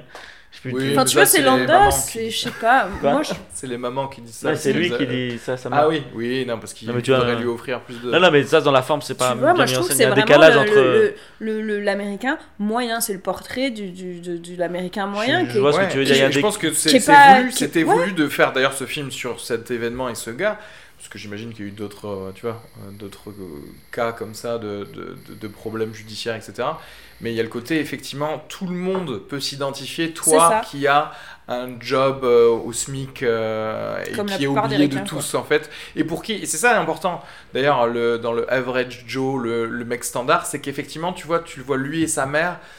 Euh, quand ils regardent la télé, quand quelqu'un parle à la télé, c'est c'est sérieux, tu sais. Mhm. C'est genre, euh, comment il s'appelait Pourquoi Tom euh, Oui, il parle de toi. euh, ouais, dit ça. C'est que, tu sais, ce côté d'être subjugué par des choses pas ouf. Et puis, Euh. et puis aussi de se dire, euh, tiens, euh, on veut écrire un livre, enfin, on me propose d'écrire Ouais. un livre. Enfin, tu vois, c'est des trucs qu'il a jamais envisagé, comme la plupart des gens, même en France ou quoi, de, de dire, bah, ton quotidien, malheureusement, dans la plupart, enfin, pour la plupart des gens, c'est pas euh, la célébrité, quoi. C'est Ouais. juste euh, aller sûr. au boulot, euh, avoir, euh, oui, trouver une femme. Alors, on sent qu'effectivement, là, il est frustré, euh, clairement, genre, sur les femmes. Il y Non, a mais deux, trois je trouve quand même que comme il est mis en scène euh, socialement, etc., je trouve quand même qu'il est en dessous de lambda. Il y a des flics qui font un peu plus lambda. Il se fait chier dessus par les flics.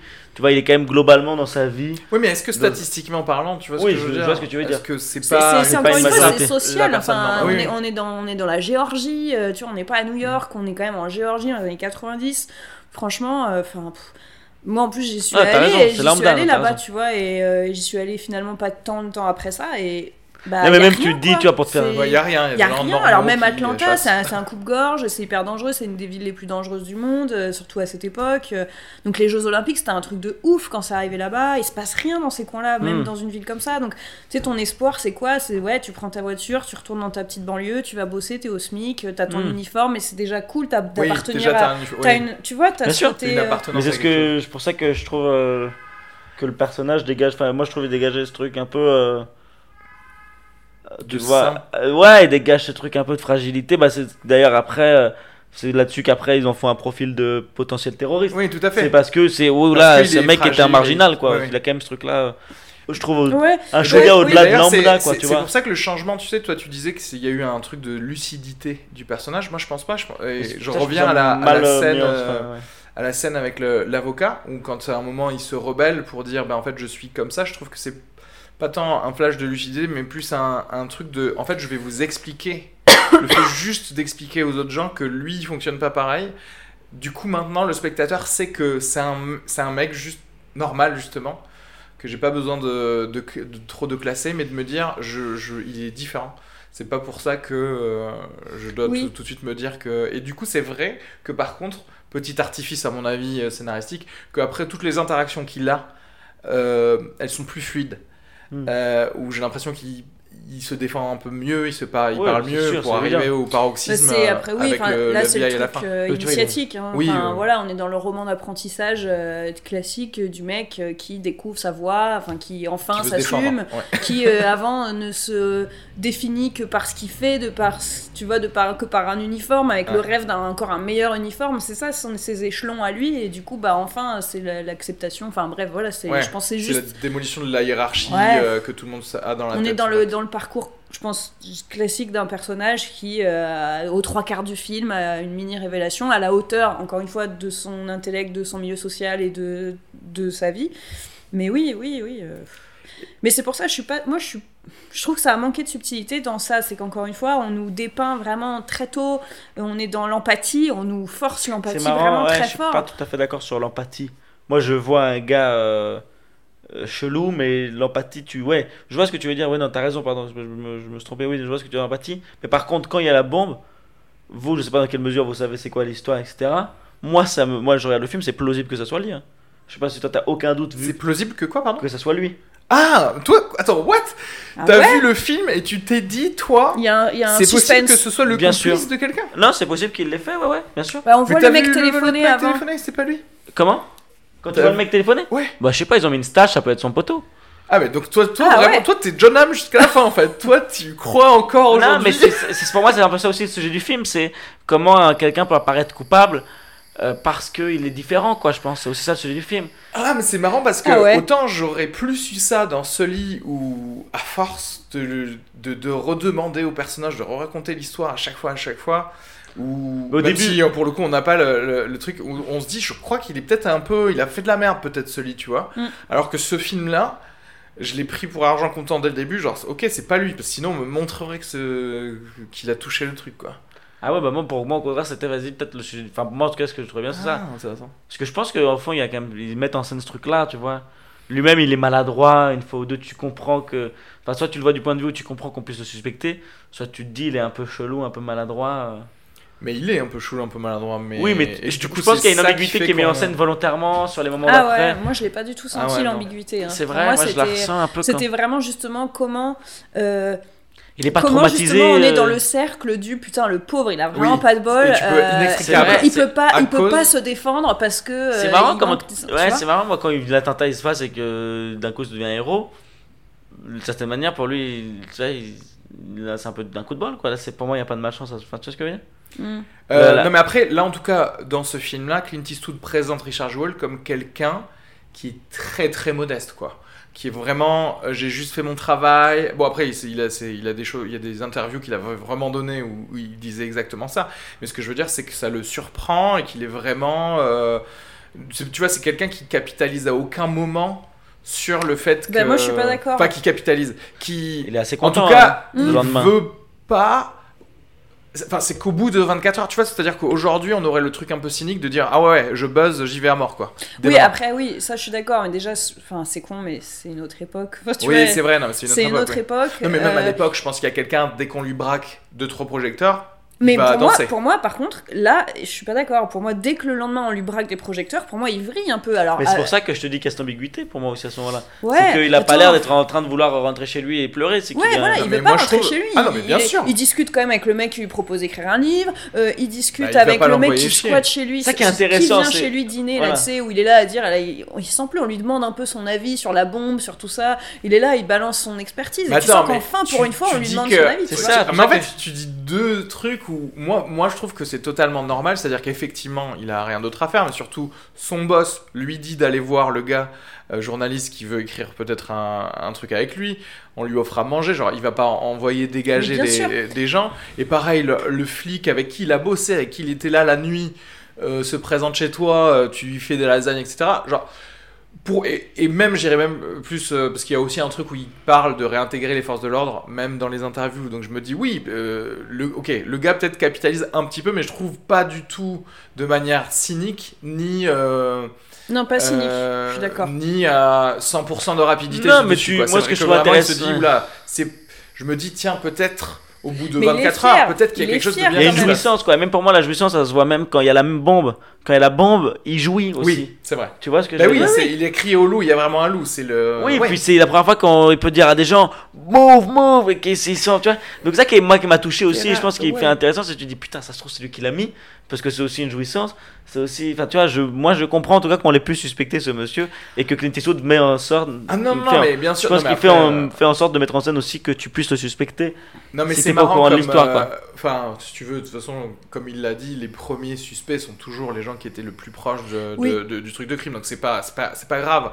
Mais, euh, Mais mais, le, mais le côté, c'est que ça, se, ça, ça est leaké chez les médias, et justement, je pense que le truc clairement pas du tout subtil qu'il y a dans ce film, mais à la limite, tant mieux, parce que je, parce que il y a certaines choses que je partage avec Clint Eastwood quant à ce- cette caste de gens que sont les journalistes.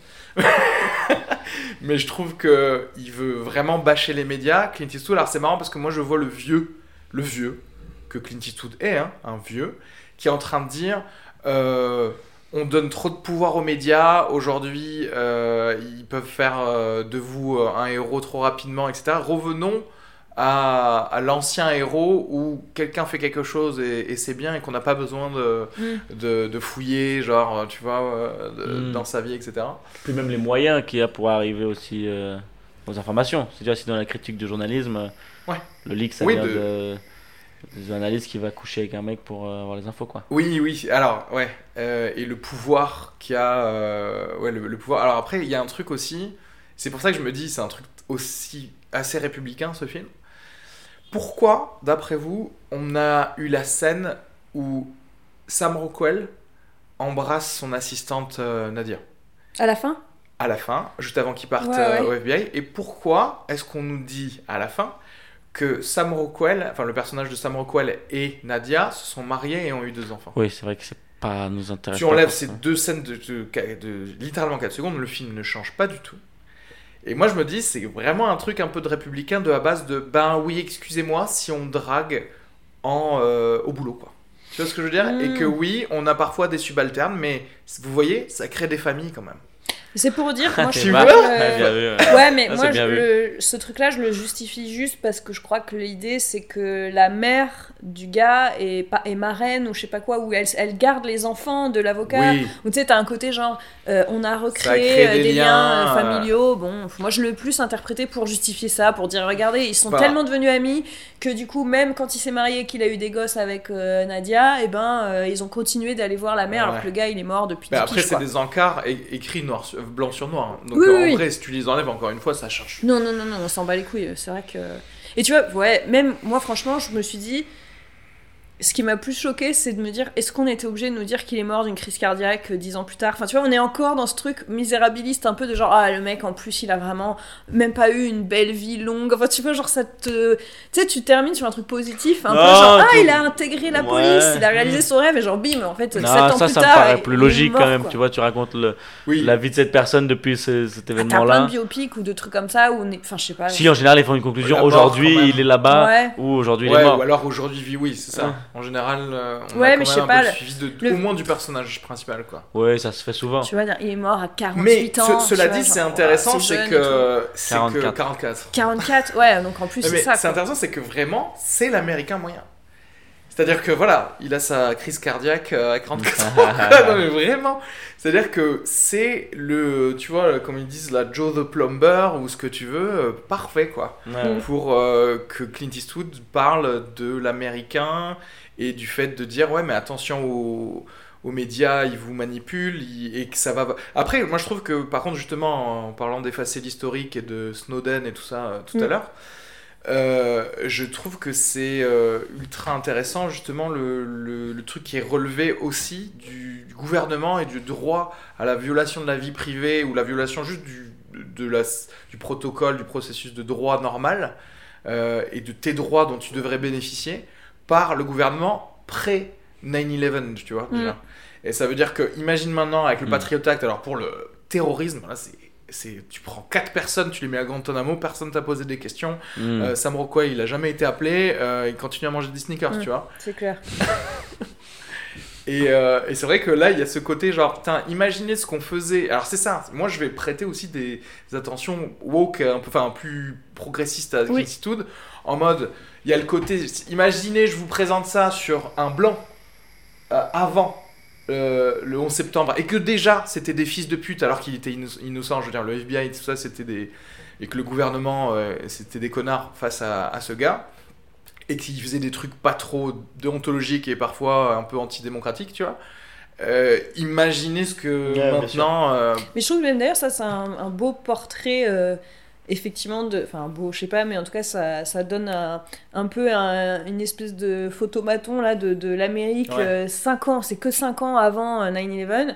Et t'as le côté où tu te dis, bah, même tant que euh, on n'est pas sûr que c'est lui, dans l'absolu, le mec il court toujours, quoi, oui. le, le poseur de bombes, et on, on ne montre pas une paranoïa collective, un truc collectif. Enfin, tu vois, quelque part, c'est les gens ont vraiment repris leur vie. hmm. Donc, il y a que lui, sa a vie à lui. Après, Voilà, hein. lui, voilà, et en plus lui, il a que, il a que sa vie à lui qui est, on va, on va dire, ruinée. Il y a l'enquête, il y a machin, il en- tout est dans la presse, mais tu sens pas collectivement dans Ouais, la ouais, société pas mis en scène un du tout, truc, ça, ouais. tu vois. Donc, est-ce que c'est volontaire de aussi de dire, bah, finalement, euh, tout ça c'est catalysé sur une seule personne, Ouais. c'est centralisé sur une seule personne, alors qu'en vrai, aujourd'hui, t'as un poseur de bombe qui est en liberté, euh, machin, c'est l'hystérie, tu vois, ouais. c'est, c'est- tout le monde serait Oui, en train de le lyncher. que T'aurais des gens devant sa maison, au gars, t'aurais des, des limites des, des, voisins qui seraient là avec les. les Oui, il y a un décalage entre le fait qu'il puisse se balader. Mais c'est et trop le- marrant, mais euh, tu vois, on en revient peut-être. bah, Alors je sais pas, est-ce que c'est moi qui prête ça On en revient au white privilege du gars qui, effectivement, euh, pendant trois mois, on a dit que c'était un terroriste.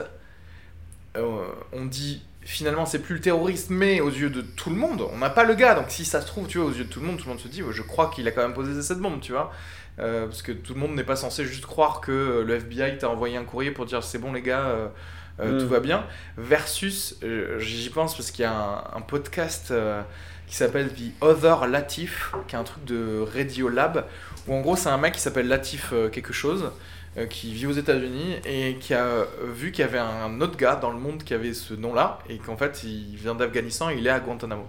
Et du coup, le mec part dans une enquête de Mm. The Other Latif pour voir l'autre gars qui a exactement son nom et pourquoi il est à Guantanamo, qu'est-ce qu'il fait. Et en gros, il fait cette enquête et tu te rends compte mais de la, la débilité que qu'est l'in- l'intelligence euh, et les services de renseignement américains Mm. et ce qu'ils font à Guantanamo. C'est-à-dire qu'en gros, t'apprends des trucs à base de genre, ben ouais, comme on torture un gars, mais à chaque fois qu'il nous donne un nom, on le met bien, on le met dans une bonne cellule, on lui donne des burgers et tout ça, ben, le gars il a commencé à donner tous les noms euh, existants au monde, et que du coup tout ça euh, fait que quand même euh, ça, ça va jusqu'à un tribunal, tu vois, pour dire est-ce que tu restes à Guantanamo, est-ce que tu rentres dans ton pays? Enfin bon, bref, tout ça pour dire que aujourd'hui tu peux n'avoir rien fait comme Richard Jewell, mais que t'es littéralement en prison, en Ouais, fait, ouais. sans être jugé.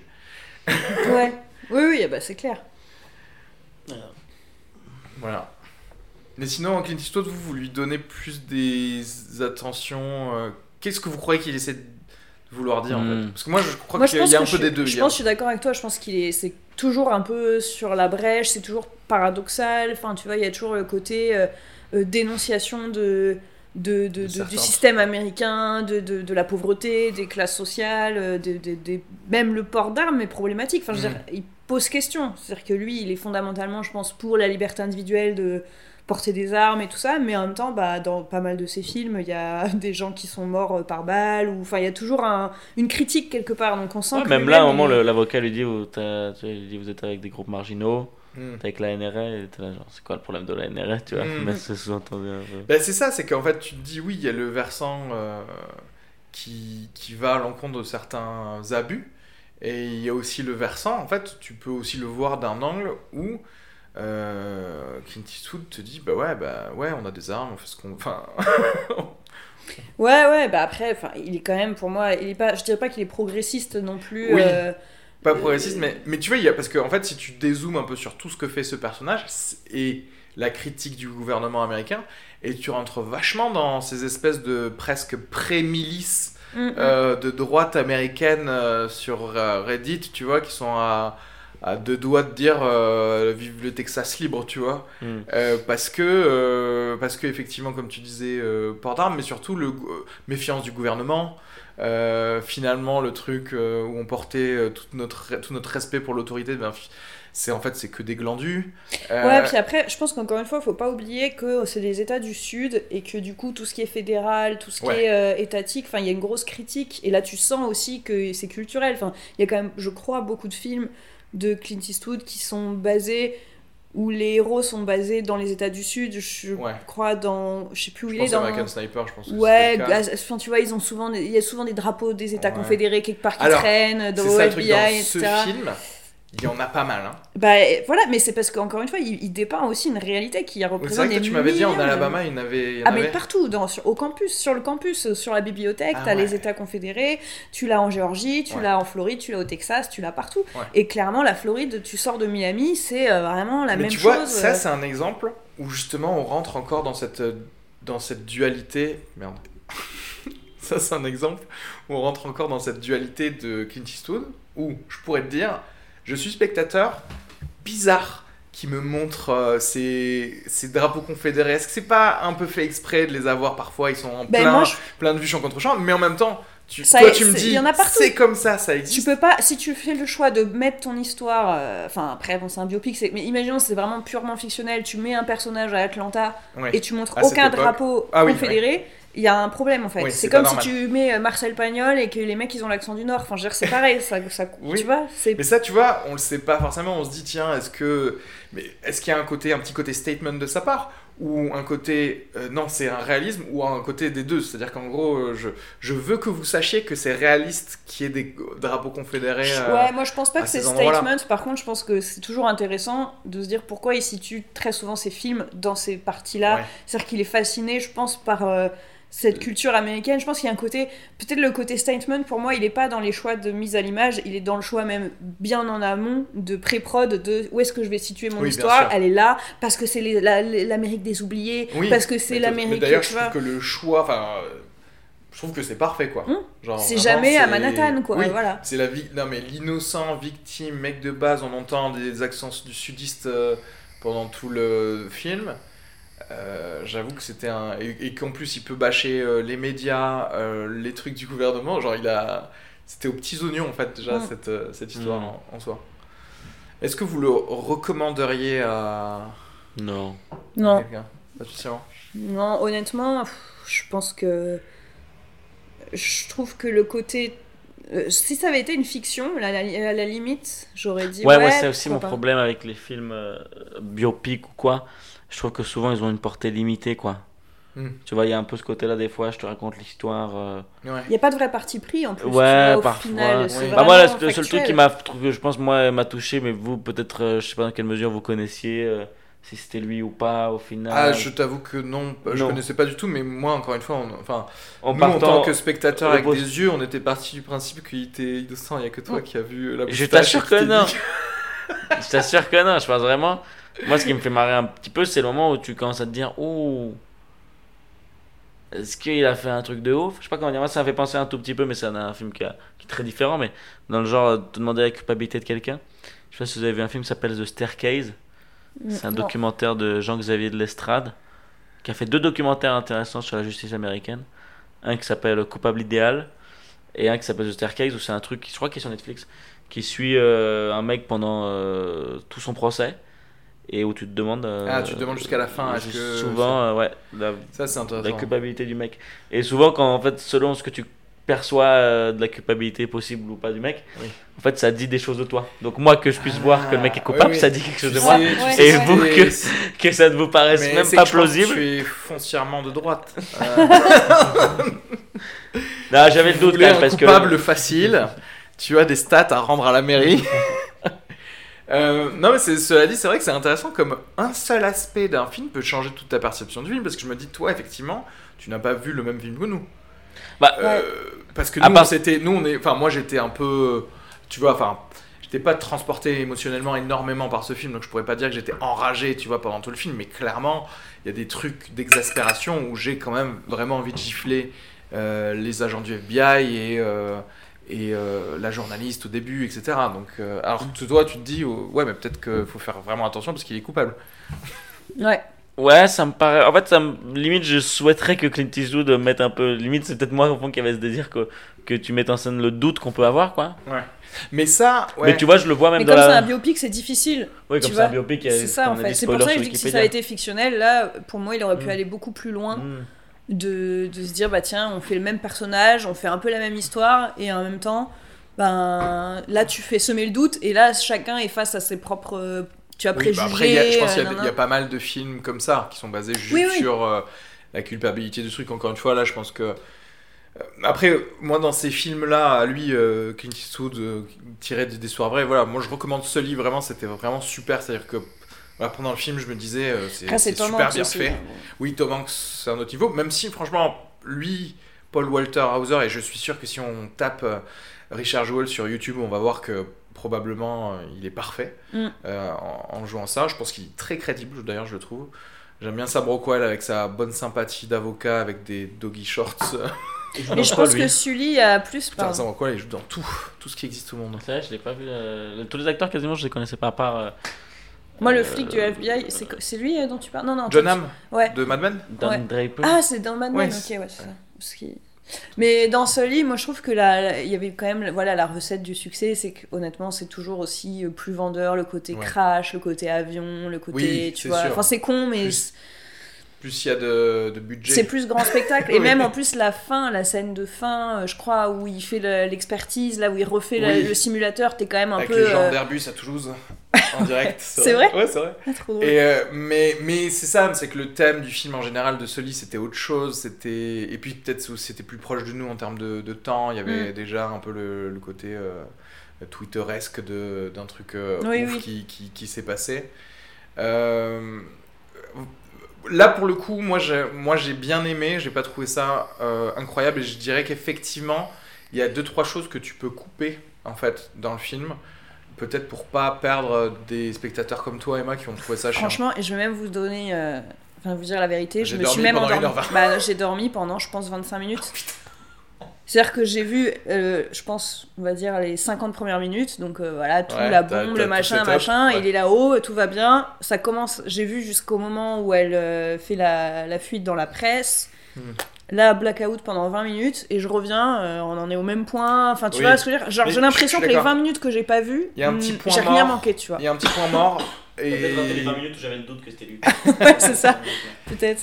Je me suis réveillée quand ils refont, l'avocat, il refait le, le trajet entre le téléphone et le truc, et c'est là qu'il dit Ah, 6 minutes, c'est Ah impossible. ouais, mais là pour le coup, avant, il s'est effectivement rien passé. Et bah voilà, et moi, tout ce moment-là, j'ai pioncé, et clairement, je me dis Bah déjà, t'enlèves ça, c'est parti quoi. Enfin, ça ne- ça n'a rien apporté, parce que j'ai pas eu une seule fois un moment dans le film où j'étais Oula, j'ai dû louper un truc quoi. Oui, oui, bien sûr. C'est c'est assez euh, intuitif, j'allais dire, comme film.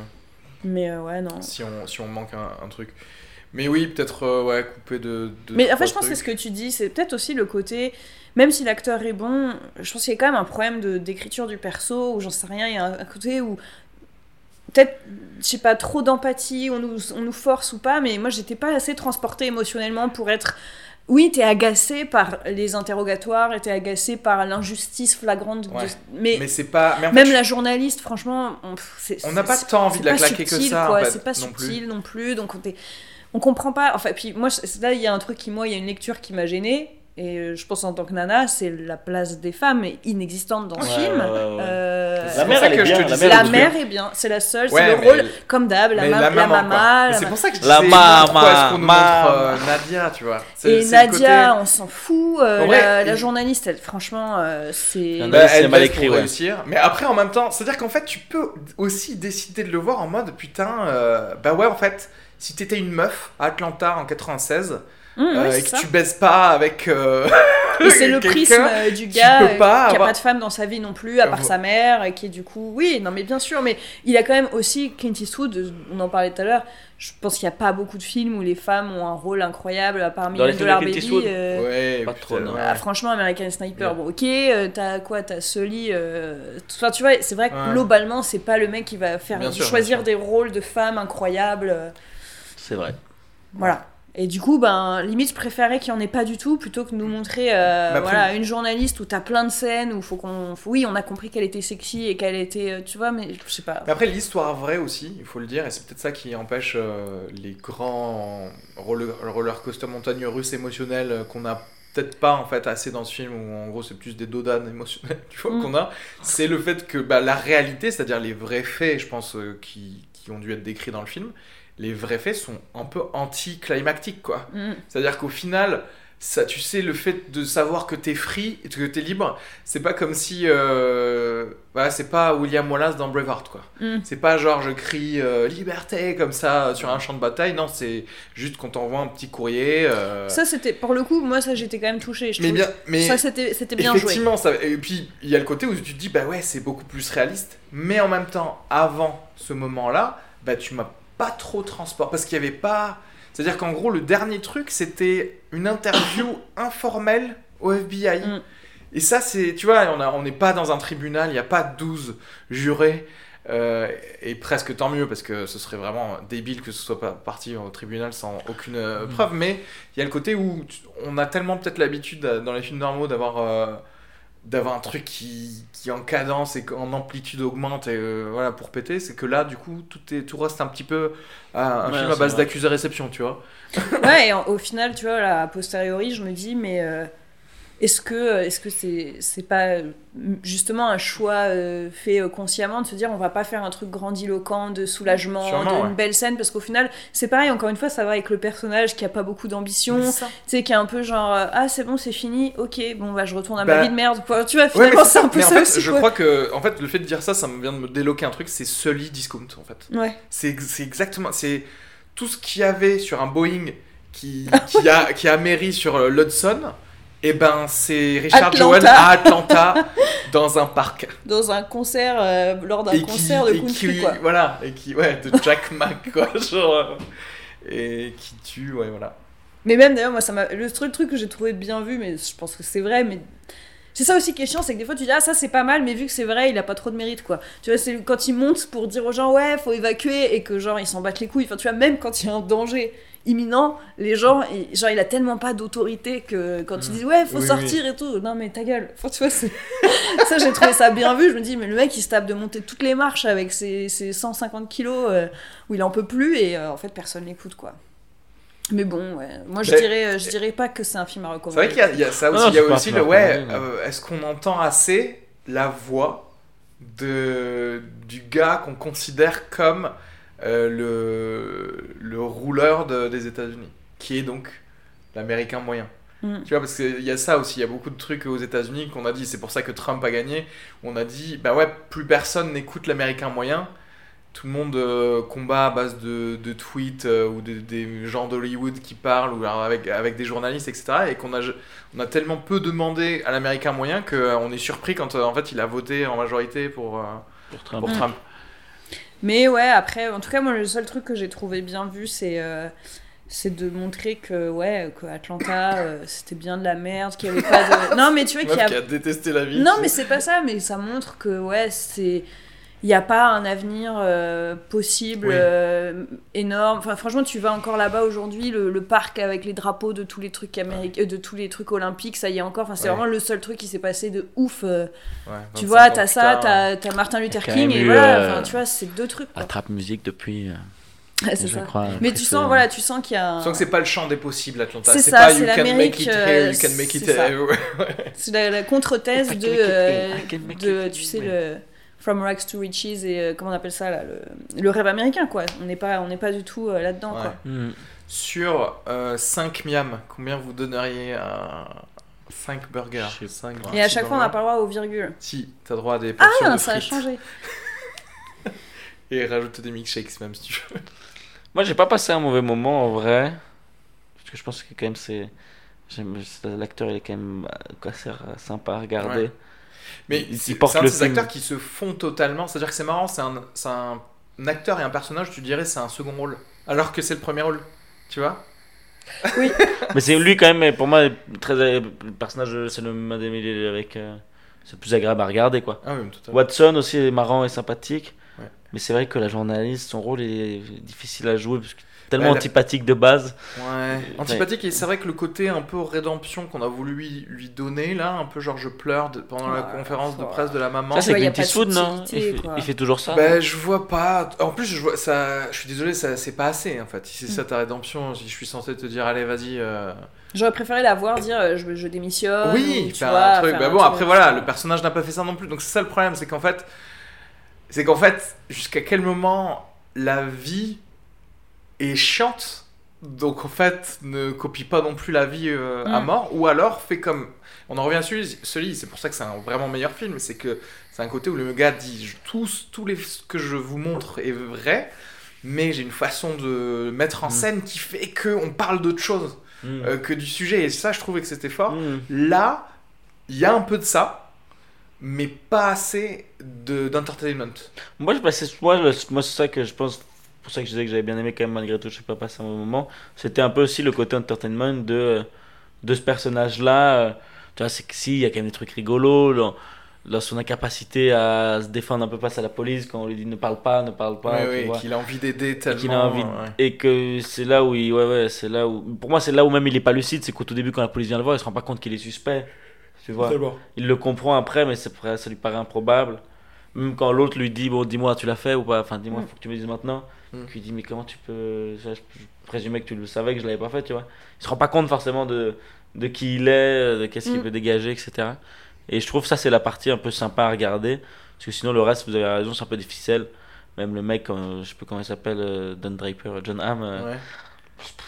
Ouais, John Hamm, c'est vrai que. On oui, dirait qu'il est dans une comédie, lui, un peu. Il en fait des caisses un peu à côté de la plaque, des fois. marrant. Je le trouve pas très forcément toujours Ouais, juste. ouais. Parfois il l'est, parfois il l'est moins. Ouais.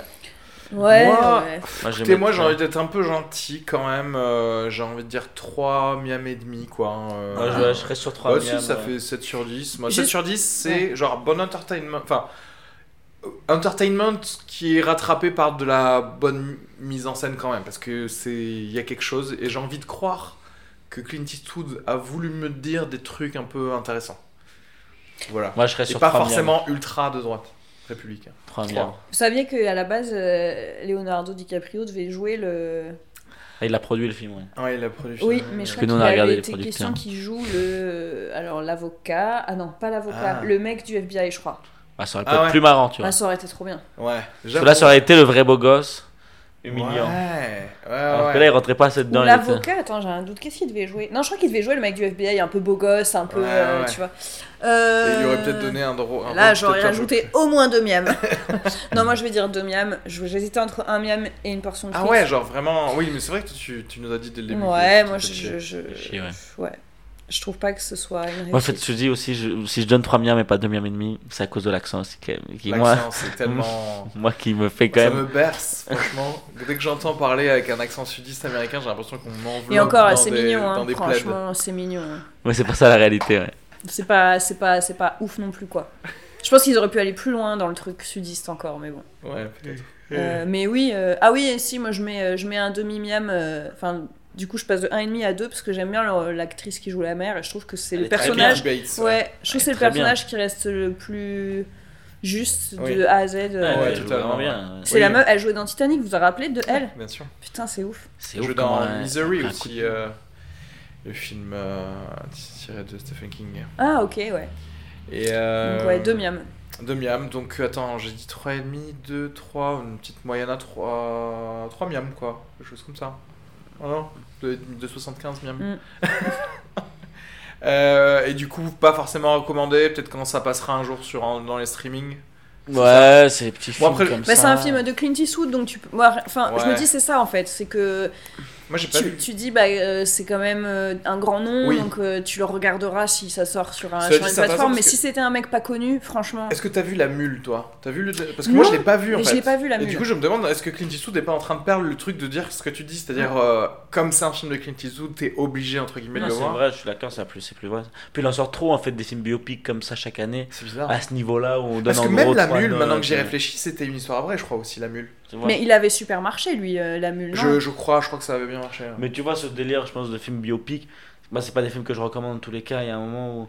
Mais tu Pour moi, c'est toujours le- des films qui sont pas mal. Le gars, il a plus- 90 ans, peut-être qu'il est dans un délire. Je crois qu'au final, euh, la fiction euh, doit être basée sur de la réalité et que, genre, tu sais, le gars qui a découvert son art, quoi. Tu sais, qu'il se dit, non, mais en fait, il n'y a rien de meilleur que la réalité et je- laissez-moi la magnifier ou alors vous, vous faire dire, me faire dire des choses. J'ai des potes euh, spectateurs qui, eux, euh, sont encore plus touchés par une histoire. euh, Parce que c'est vrai. parce que c'est vrai, j'ai Ouais. entendu beaucoup de ça, euh, Ouais, mecs qui disent ça.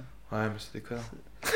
C'est un peu des C'est vrai que ouais, les biopics, moi, euh, il y en a que j'ai adoré, mais souvent c'est décevant quand même. Ouais, moi, je, ça m'a jamais, ça a jamais été mon, De quoi Le truc mon, que ce soit vrai mon genre préféré, les biopics. Non, au contraire, moi je pense que ça, Ouais. même ça. Comme Franchement, dit, tu vois, c'est ça quoi les, euh, bons biopics Franchement. Euh, moi, j'aime bien le majordome.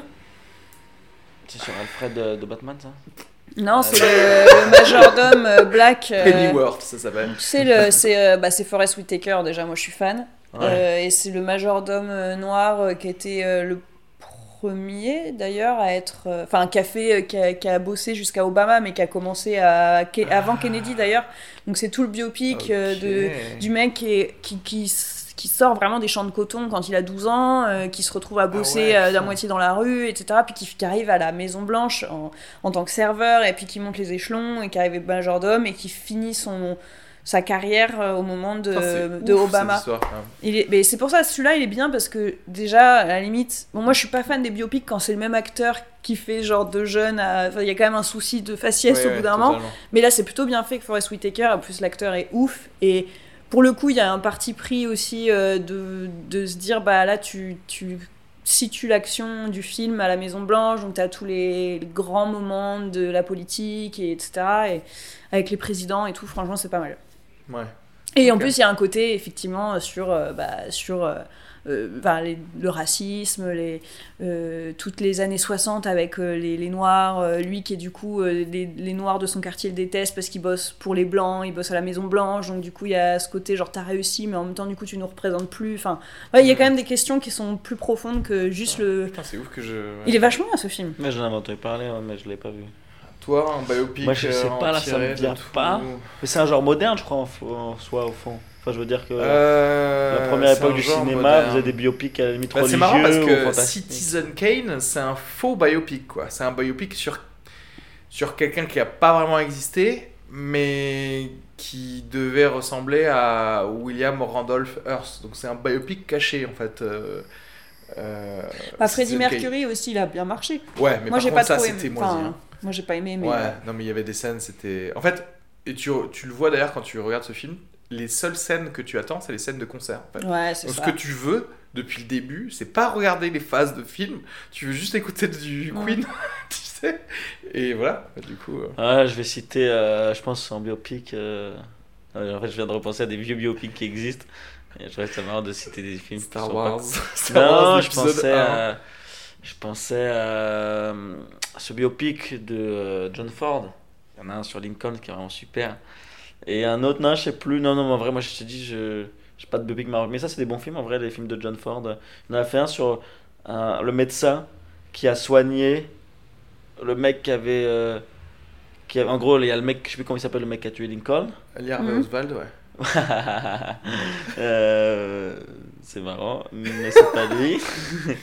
Et c'est euh, lui tu racontes. ça c'est Kennedy, tu prends vraiment un. C'est John Wilkes Booth qui s'appelle, le gars.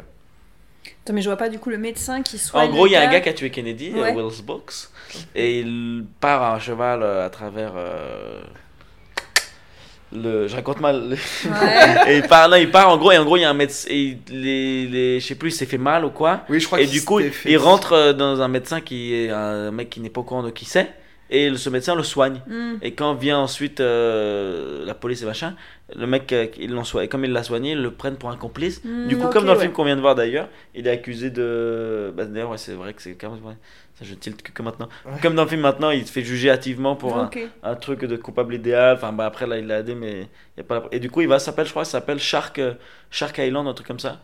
Où il va sur une prison euh, qui est sur une île, l'île des requins, genre, qui est une vraie histoire. Et le mec va être acquitté parce qu'il va avoir une, une, une, une épidémie de genre fièvre rouge. Tu vois, c'est dans les îles, c'est les prisons art c'est Guantanamo qu'on en Ouais. parlait. Et euh, il va sauver des gens, il va sauver les, il va les- ça va être lui le sauveur. Et du coup, il va pouvoir retourner en. En métropole. Il va être acquitté, ouais. Ok. Est-ce qu'un biopic c'est forcément. Enfin, Putain, j'ai cité un biopic. genre, euh, est-ce 40, que. euh, parce que moi, il y en a un que j'adore, mais je sais pas si c'est un- vraiment un biopic, c'est Capote. Enfin, Truman Capote. Ah oui, oui, oui. Mais du coup, c'est vraiment Oui. sur une période. Non, c'est vrai, t'as raison, parce qu'en en vrai, un Courte. biopic, Un dans biopic, le pour moi- sens biopic, C'est biographique. c'est ouais, c'est la biographie. du début à la fin, ouais. Ouais, moi, Donc, je Pas que- forcément du début à la fin, mais en gros, Une grosse t'expliques pas mal de, de- voilà. Ouais, moi, je comprends. C'est vrai que. Truman Capote, je suis pas sûre que ce soit un biopic Capote, c'est comme Jewel, quoi. C'est un peu Ouais. cette affaire-là. Ouais. Parce que, ça, de- il est. Celui-là, pour moi, c'est. Ouais, je Ouais, comptais faire fait, le historique aussi dans biopic. Ouais. ouais. Ouais. Ouais, c'est ça. C'est le biopic, euh, il faut qu'il y ait quand même. euh, Oui, oui. Ouais, qu'est-ce qu'il y a Non, c'est Est-ce que. les films ouais. tirés des histoires vraies. C'est vrai que bon. Tu vois, même les, tu vois, je sais pas, les, classiques, hein, genre, je crois, les trucs sur euh, les derniers hommes du président ou un truc comme ça. là. Ah oui, bah ouais. Oui, Donc ça, là, là, je- du coup, c'est. Enfin, oui, c'est tiré d'une histoire vraie. Mais bah oui, mais c'est Genre pareil. De Bah, Gaulle c'est qui va Pentagon sortir. Papers de. Là, il va y avoir De Gaulle avec C'est pas Lambert vrai. Wilson. Ah, c'est Lambert Wilson qui joue De Ouais. Gaulle Ok. Et euh, non, je dis de la merde, c'est pas du tout Lambert Wilson. Mais franchement. Ouais, ça. Je sais pas. Non, c'est- pas. mais putain, comment il s'appelle? Ah On vit, il y a la- il y a l'affiche partout dans le métro en ce C'est vrai moment. Putain, Mais j'ai oui, pas vu du tout. elle est, elle est belle d'ailleurs l'affiche. Euh, Putain, je sais plus qui joue. Mais attends. Enfin, et là, je pense que c'est pareil, mais c'est, ça va être que sur une tranche euh, assez Oui. courte. euh, Oui, de- probablement euh, 62. Comme le truc avec Churchill là, de compris. l'an dernier. là. C'est compris, sur- film. Et après, c'est ça le truc, c'est que tu fais. Les gens, ils veulent faire un biopic, mais euh, tout le monde a trop l'habitude d'avoir un truc chronologique euh, de l'enfance, un machin, donc il faut trouver un autre angle. En général, c'est souvent par le prisme d'un événement marquant, et qu'au final, le film reste plus sur l'événement marquant, même s'il s'en dit beaucoup du personnage. Donc, euh, Mm. donc là, De Gaulle, euh, ouais, ça va être peut-être euh, forcément. Non, mais en plus, je sais, j'avais vu la bande-annonce, c'est un événement. Et... Ouais. Euh, Mais franchement, c'est tellement casse-gueule. Désolé, hein, mais je donne pas trop de crédit à au cinéma français pour nail un, Mm. du premier coup un truc de De Gaulle, quoi. Ouais, mais après. euh, Quoique cela pas. dit, attends, il y avait eu un film d'ailleurs fait sur euh, le, bah, le chacal. Le chacal, Mhm. c'est un film fait sur les gars qui voulaient euh, tuer euh, De Gaulle euh, par, je crois, une attaque terroriste en, je sais pas si c'était en 56 ou soix- Mhm. enfin, so- 61, un truc comme ça. Et euh, ouais, non, mais voilà, c'est tiré d'histoire vraie, ça aussi, du coup. Ouais. Euh, moi, dans les biopics, j'avais bien aimé Coco Chanel. Enfin, Coco, je crois. C'est enfin, Coco, non, ça c'est Gad Elmaleh, non C'est qui euh, Euh, non, mais je Coco. que ça s'appelait Coco avec Marion Cotillard. Euh, euh, Avec Audrey. Audrey- Audrey Audrey va Tautou, là-bas. Les deux. Celui-là, je l'avais bien aimé. Par contre, j'avais pas aimé La Môme, par exemple. Ouais. Ah, c'est vrai qu'il y a eu la môme. ouais. La Môme, c'est un vrai gros biopic. Là, tu commences vrai, euh, gamine jusqu'à la mort. Quoi. Ouais. Mais ça, c'est annoncé, tu sais, il y a le côté à, à l'époque, mais c'était l'époque. L'époque où on disait ouais. genre Ray, vous allez voir Ray Charles pendant, Ouais, ouais. pendant 2h30. ça Ceci dit, celui-là, je l'avais pas détesté non plus. euh, Ray Charles, mais bon. Ouais. Putain, en fait, j'en ai vu pas mal des biopics. Pourtant, c'est pas ce que je kiffe le plus. Parce que c'est c'est très vendeur. hein. Enfin, c'est. le- Je sais pas. Ça Ouais, tombe, mais il y a eu toute une série. Il y a eu, il y a eu ça, Ray, ensuite il y a eu Mandela. Tu sais, il y avait euh, Mm. Mandela. euh, Invictus. Il y avait Invictus et Mandela, il y en Ah avait ouais eu deux, parce Ah, il y en qu'il y avait avait eu euh, celui où il y a vraiment sur la captivité, qui dure hyper longtemps, je crois que ça s'appelle pas le pardon, mais tu sais, c'est la phrase qu'il dit en sortant de prison, euh, Ouais. avec le point levé, il dit un truc et c'est le titre du film, je crois. Enfin bref, et là c'est vraiment de euh, sa jeunesse. De quoi tu penses à Mel Bent? Non De quoi C'est ça qu'il a dit d'ailleurs. Nelson Mandela, il a dit, il a dit Amel Bent. Je suis, je n'ai qu'une philosophie, ça s'appelle. Non, non, c'est juste un petit Euh. regard, parce qu'on se dit, forcément, tu sais plus les, les trucs, mais Mandela, le point levé, du coup, on pense Ouais, forcément à la pire vraiment- chose à dire sur le C'est moment, vraiment je sais pas. toutes les punchlines qui passent. Oui, c'est clair. Ah, c'est vrai Ce Oui, regard-là, bah, on pas, savait même pas nous deux de quoi on Oui, pensait, c'est mais ça, c'était- Ah, voilà. on a pensé. C'est de la vanne. euh, Moi voilà. j'étais très très premier C'était une bonne prémisse. C'est ce regard, ça veut dire ça. Faut juste trouver la bonne chute. Bon, bah ok. euh, et euh, pour terminer, en général, il y a la petite section film en vrac. C'est juste des choses que vous avez vues peut-être récemment, euh, d'autres films, films, séries, même pas forcément récents, hein, mais dont vous voulez parler ou vous voulez partager pour dire que c'est bien, allez le voir, ou c'est pas bien, ne le voyez pas, ou, ou je sais pas. Moi, je suis pour déjà le positif attitude. Ok, qu'est-ce que ça t'as vu mieux. dernièrement Non, mais je trouve bien dire, je trouve ça mieux de parler des choses qu'on aime que des choses qu'on n'aime pas. Totalement. Non, mais moi j'ai dit la cravate, c'était- intéressant si vous aimez bien le documentaire euh, et que vous avez envie de voir si vous pouvez regarder euh, une heure et demie d'un militant d'extrême droite. euh. non, mais c'est touchant quoi. C'est- Moi j'aime bien, je pense, le documentaire pour ça. Et euh, qu'est-ce que j'ai vu en série sinon euh, Je suis dans les Sopranos. Ah, Je sais pas s'il y en a qui connaissent, j'imagine, mais, mais euh, c'est marrant. euh, c'est marrant. Je sais pas s'il y a- s'il y a un classement des saisons, si par exemple il y a des saisons qui sont plus évidentes ou, ouais. ou meilleures que d'autres.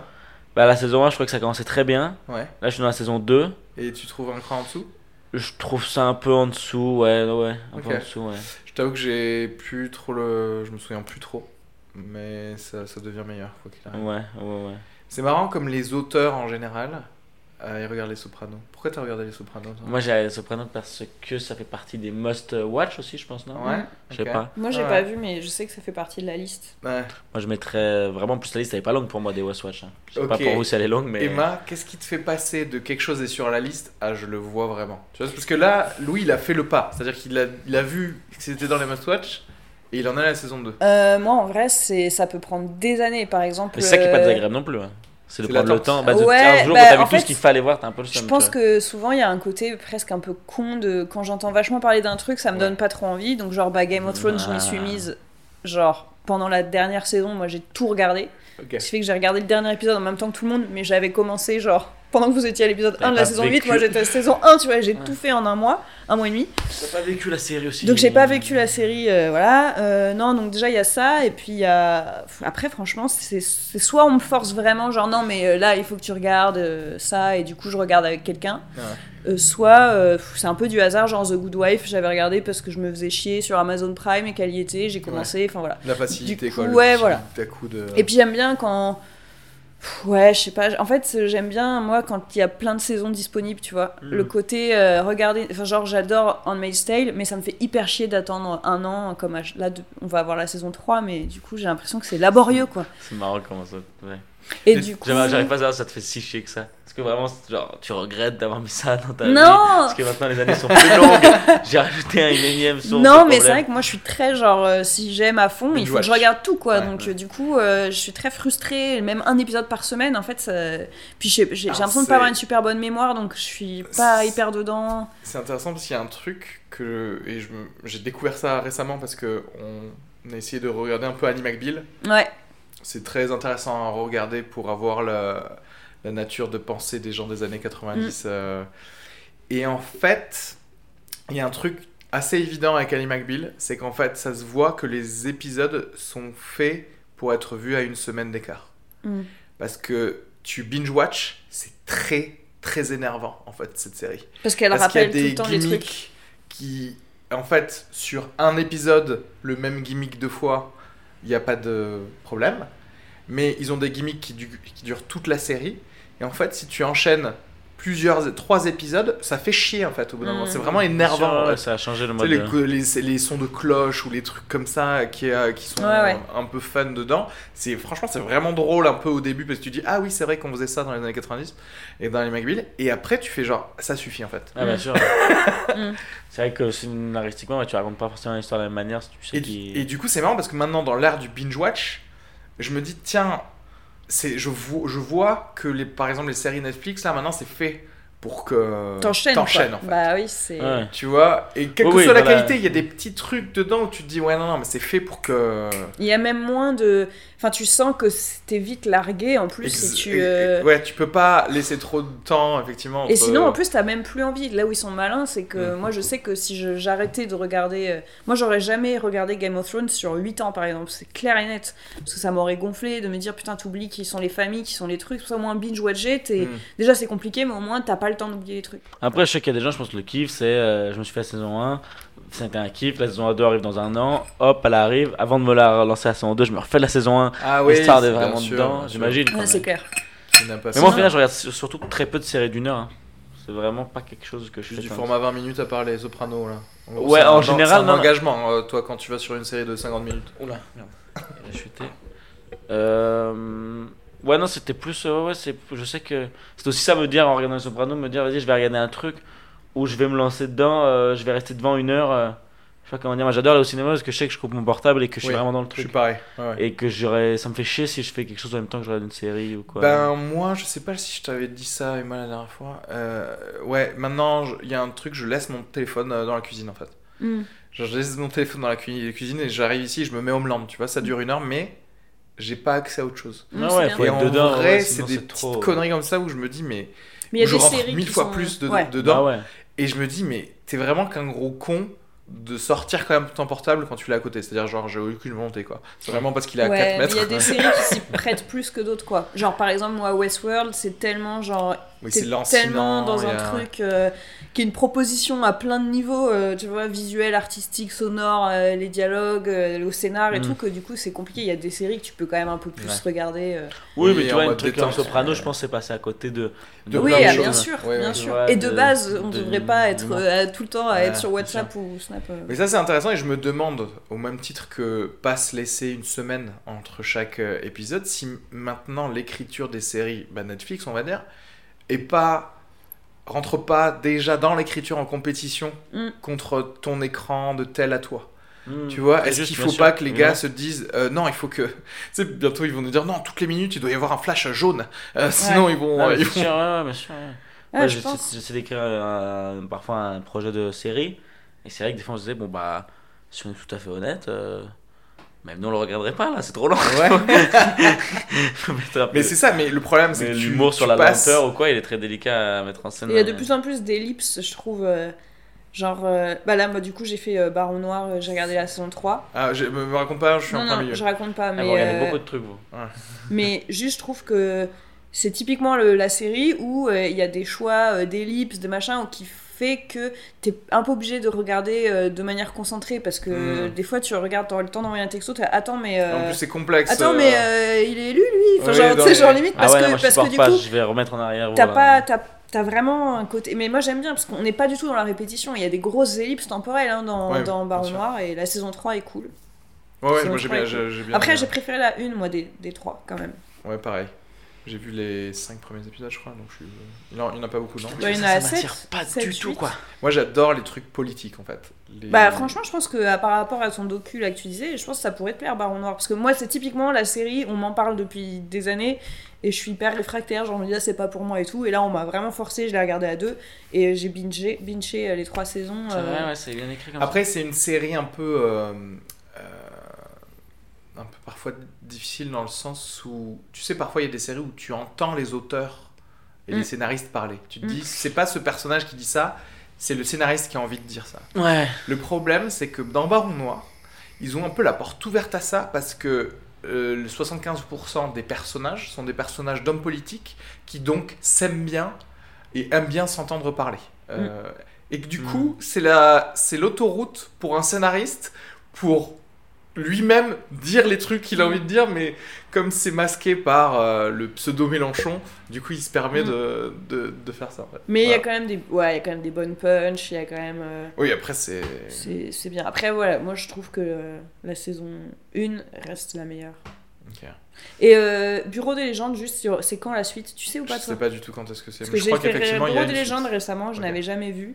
Et pareil, j'ai fait les 4 saisons, je crois, il y en avait 4 de dispo. Putain, on a des trucs en vrac, t'as tout fait, t'as tout binge Mais moi j'ai tout fait, et puis surtout, vraiment, je te dis, je l'ai faite en 2 semaines, 3 semaines. C'est à base de Bien sûr. 7, 8. Et c'est pour ça aussi que je me couche très tard, parce que j'enchaîne. tu vois, Je suis là, genre encore un. La meuf qui est là, oui, j'ai vachement de problèmes de sommeil. Bah, bah arrête de regarder Netflix en fait.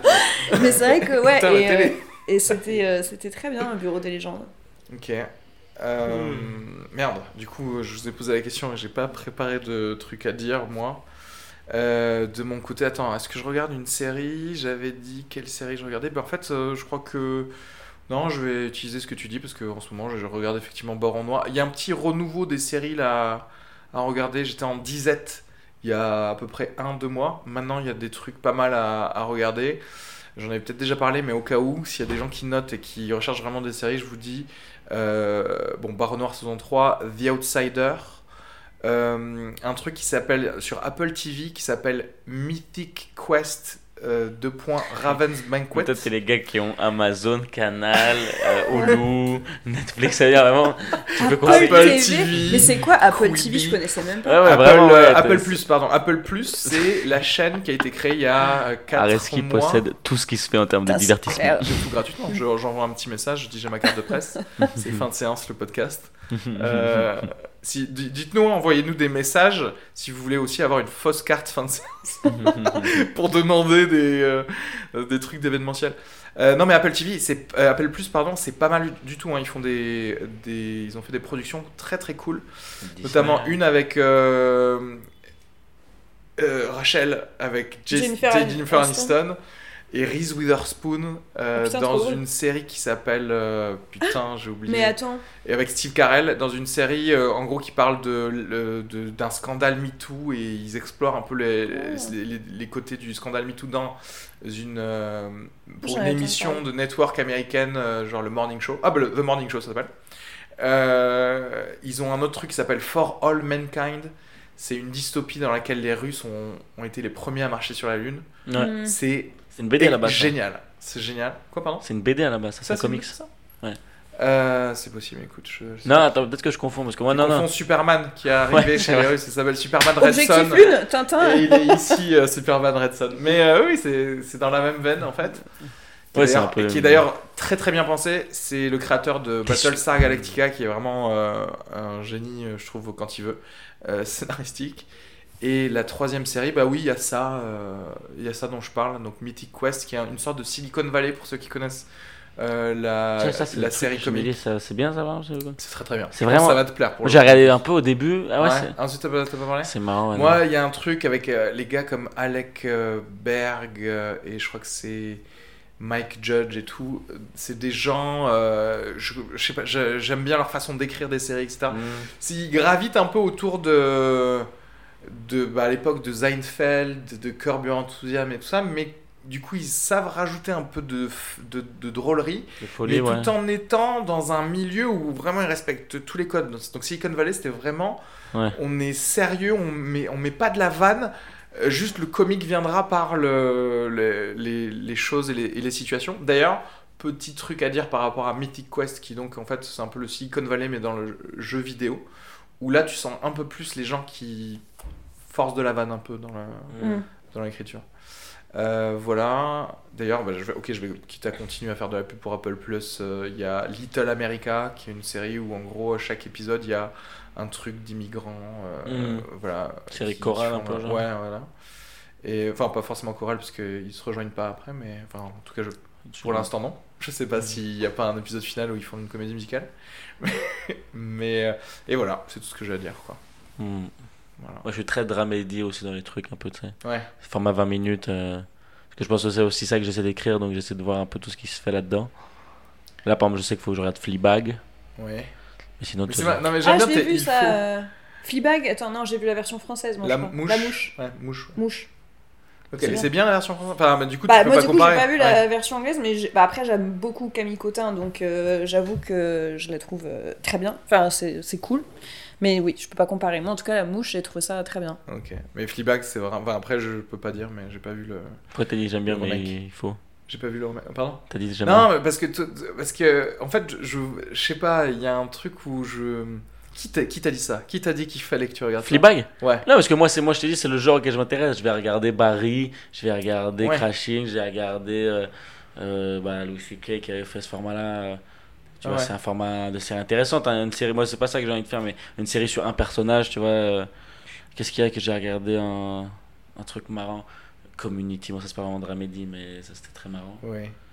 Euh, bah d'ailleurs, attends, si on doit euh, faire de la pub, un truc, j'ai découvert euh, sur MyCanal euh, un truc qui s'appelle Les Fables d'Oda et Dako, donc des Mm. stand-uppers qu'on Ouais. connaît, euh, qui on a voilà, joué. Et euh, c'était trop cool. C'est juste des mini-formats d'ailleurs, peut-être, j'imagine que c'est peut-être sur YouTube ou quelque chose comme ça, mais moi je l'ai vu sur Canal. Et euh, c'est très bien. Il y a un côté un peu poétique et drôle. Donc comme ils peuvent d'ailleurs présenter un thème, mais c'est en deux minutes et c'est très bien réalisé, je trouve. Et euh, réalisé un petit peu en, tu sais, en walk and talk, tu sais, un peu à la. Aaron Sorkin, où genre il y a des gens qui, qui Ah, puis un les deux boulot sur la parlent et puis il se passe des choses et il y a des, il y a des flashbacks sur, de, sur, sur des choses. Et j'ai trouvé ça très bien, voilà, juste pour dire, Non, euh, regardez ça, c'est cool.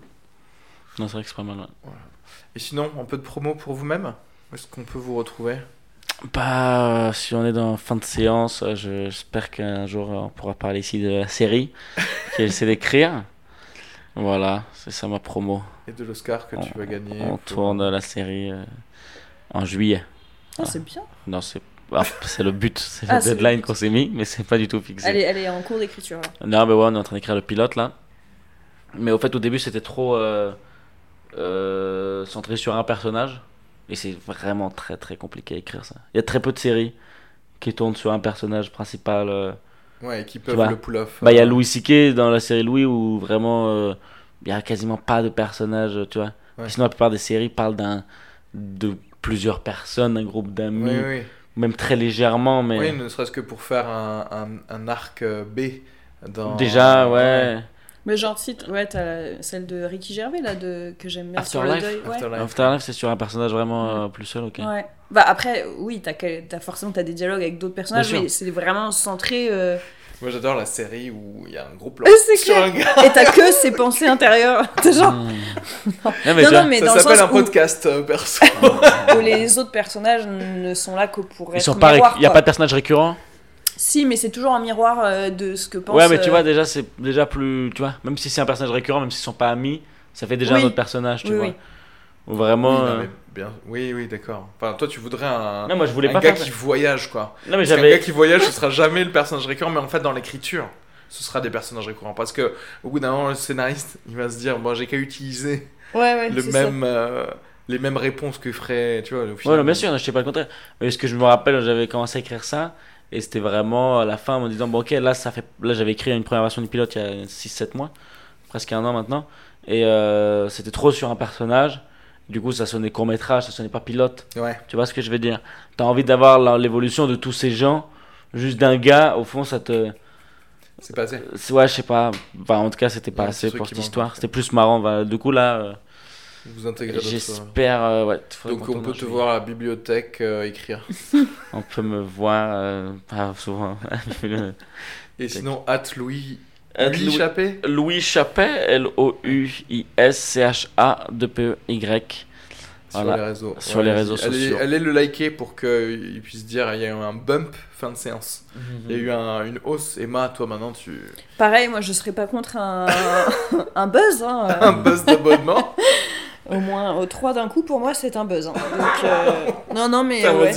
Et franchement, toutes les personnes qui écoutent ça, allez sur Instagram. Si vous n'êtes pas abonné à Emma, ce qui m'étonnerait, tout le monde. Oui, bien sûr. Mais J'espère pas, parce que c'est hyper triste. genre, ça veut dire qu'on les ça, connaît tous, tu peux un les plafond tutoyer. de verre, Ouais. tu sais, genre ton plafond à toi, c'est 500 abonnés. Et maintenant, tu te tais. Non, du coup, euh, Facebook, Instagram, euh, Twitter. je- Allez liker tout ça. Ouais, je m'appelle Emma de Foucault, D-E, plus loin, F-O-U-C-A-U-D. Et likez-moi. Et toi, Et Reski pareil, Sugar bah, Reski Sugar, euh, abonnez-vous euh, aussi. Et puis surtout, abonnez-vous à fin de séance euh, sur iTunes ou vos applis de podcast. Et vraiment, vraiment, s'il vous plaît, allez mettre une, euh, une critique, un avis iTunes. Si vous avez un iPhone, c'est en 4 secondes que vous pouvez le faire. Donc vraiment, euh, s'il vous plaît, faites-le parce qu'il n'y a, que ça qui fait qu'on on peut exister sur iTunes et que et qu'on ne sera pas relégué à la 500e euh, place. Donc euh, merci à vous de le faire et puis parlez-en à vos amis euh, qui ont des iPhones pour mettre des critiques. Et euh, bisous à tous. Bisous. Bisous. Bisous. Eh ben parfait. Il était, il était, il est quelle heure juste J'ai aucune idée là. Ouais.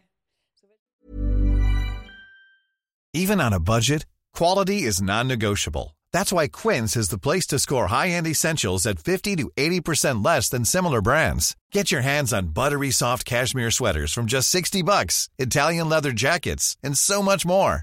And the best part about Quince, they exclusively partner with factories committed to safe, ethical, and responsible manufacturing. Elevate your style without the elevated price tag with Quince. Go to quince.com slash upgrade for free shipping and 365-day returns.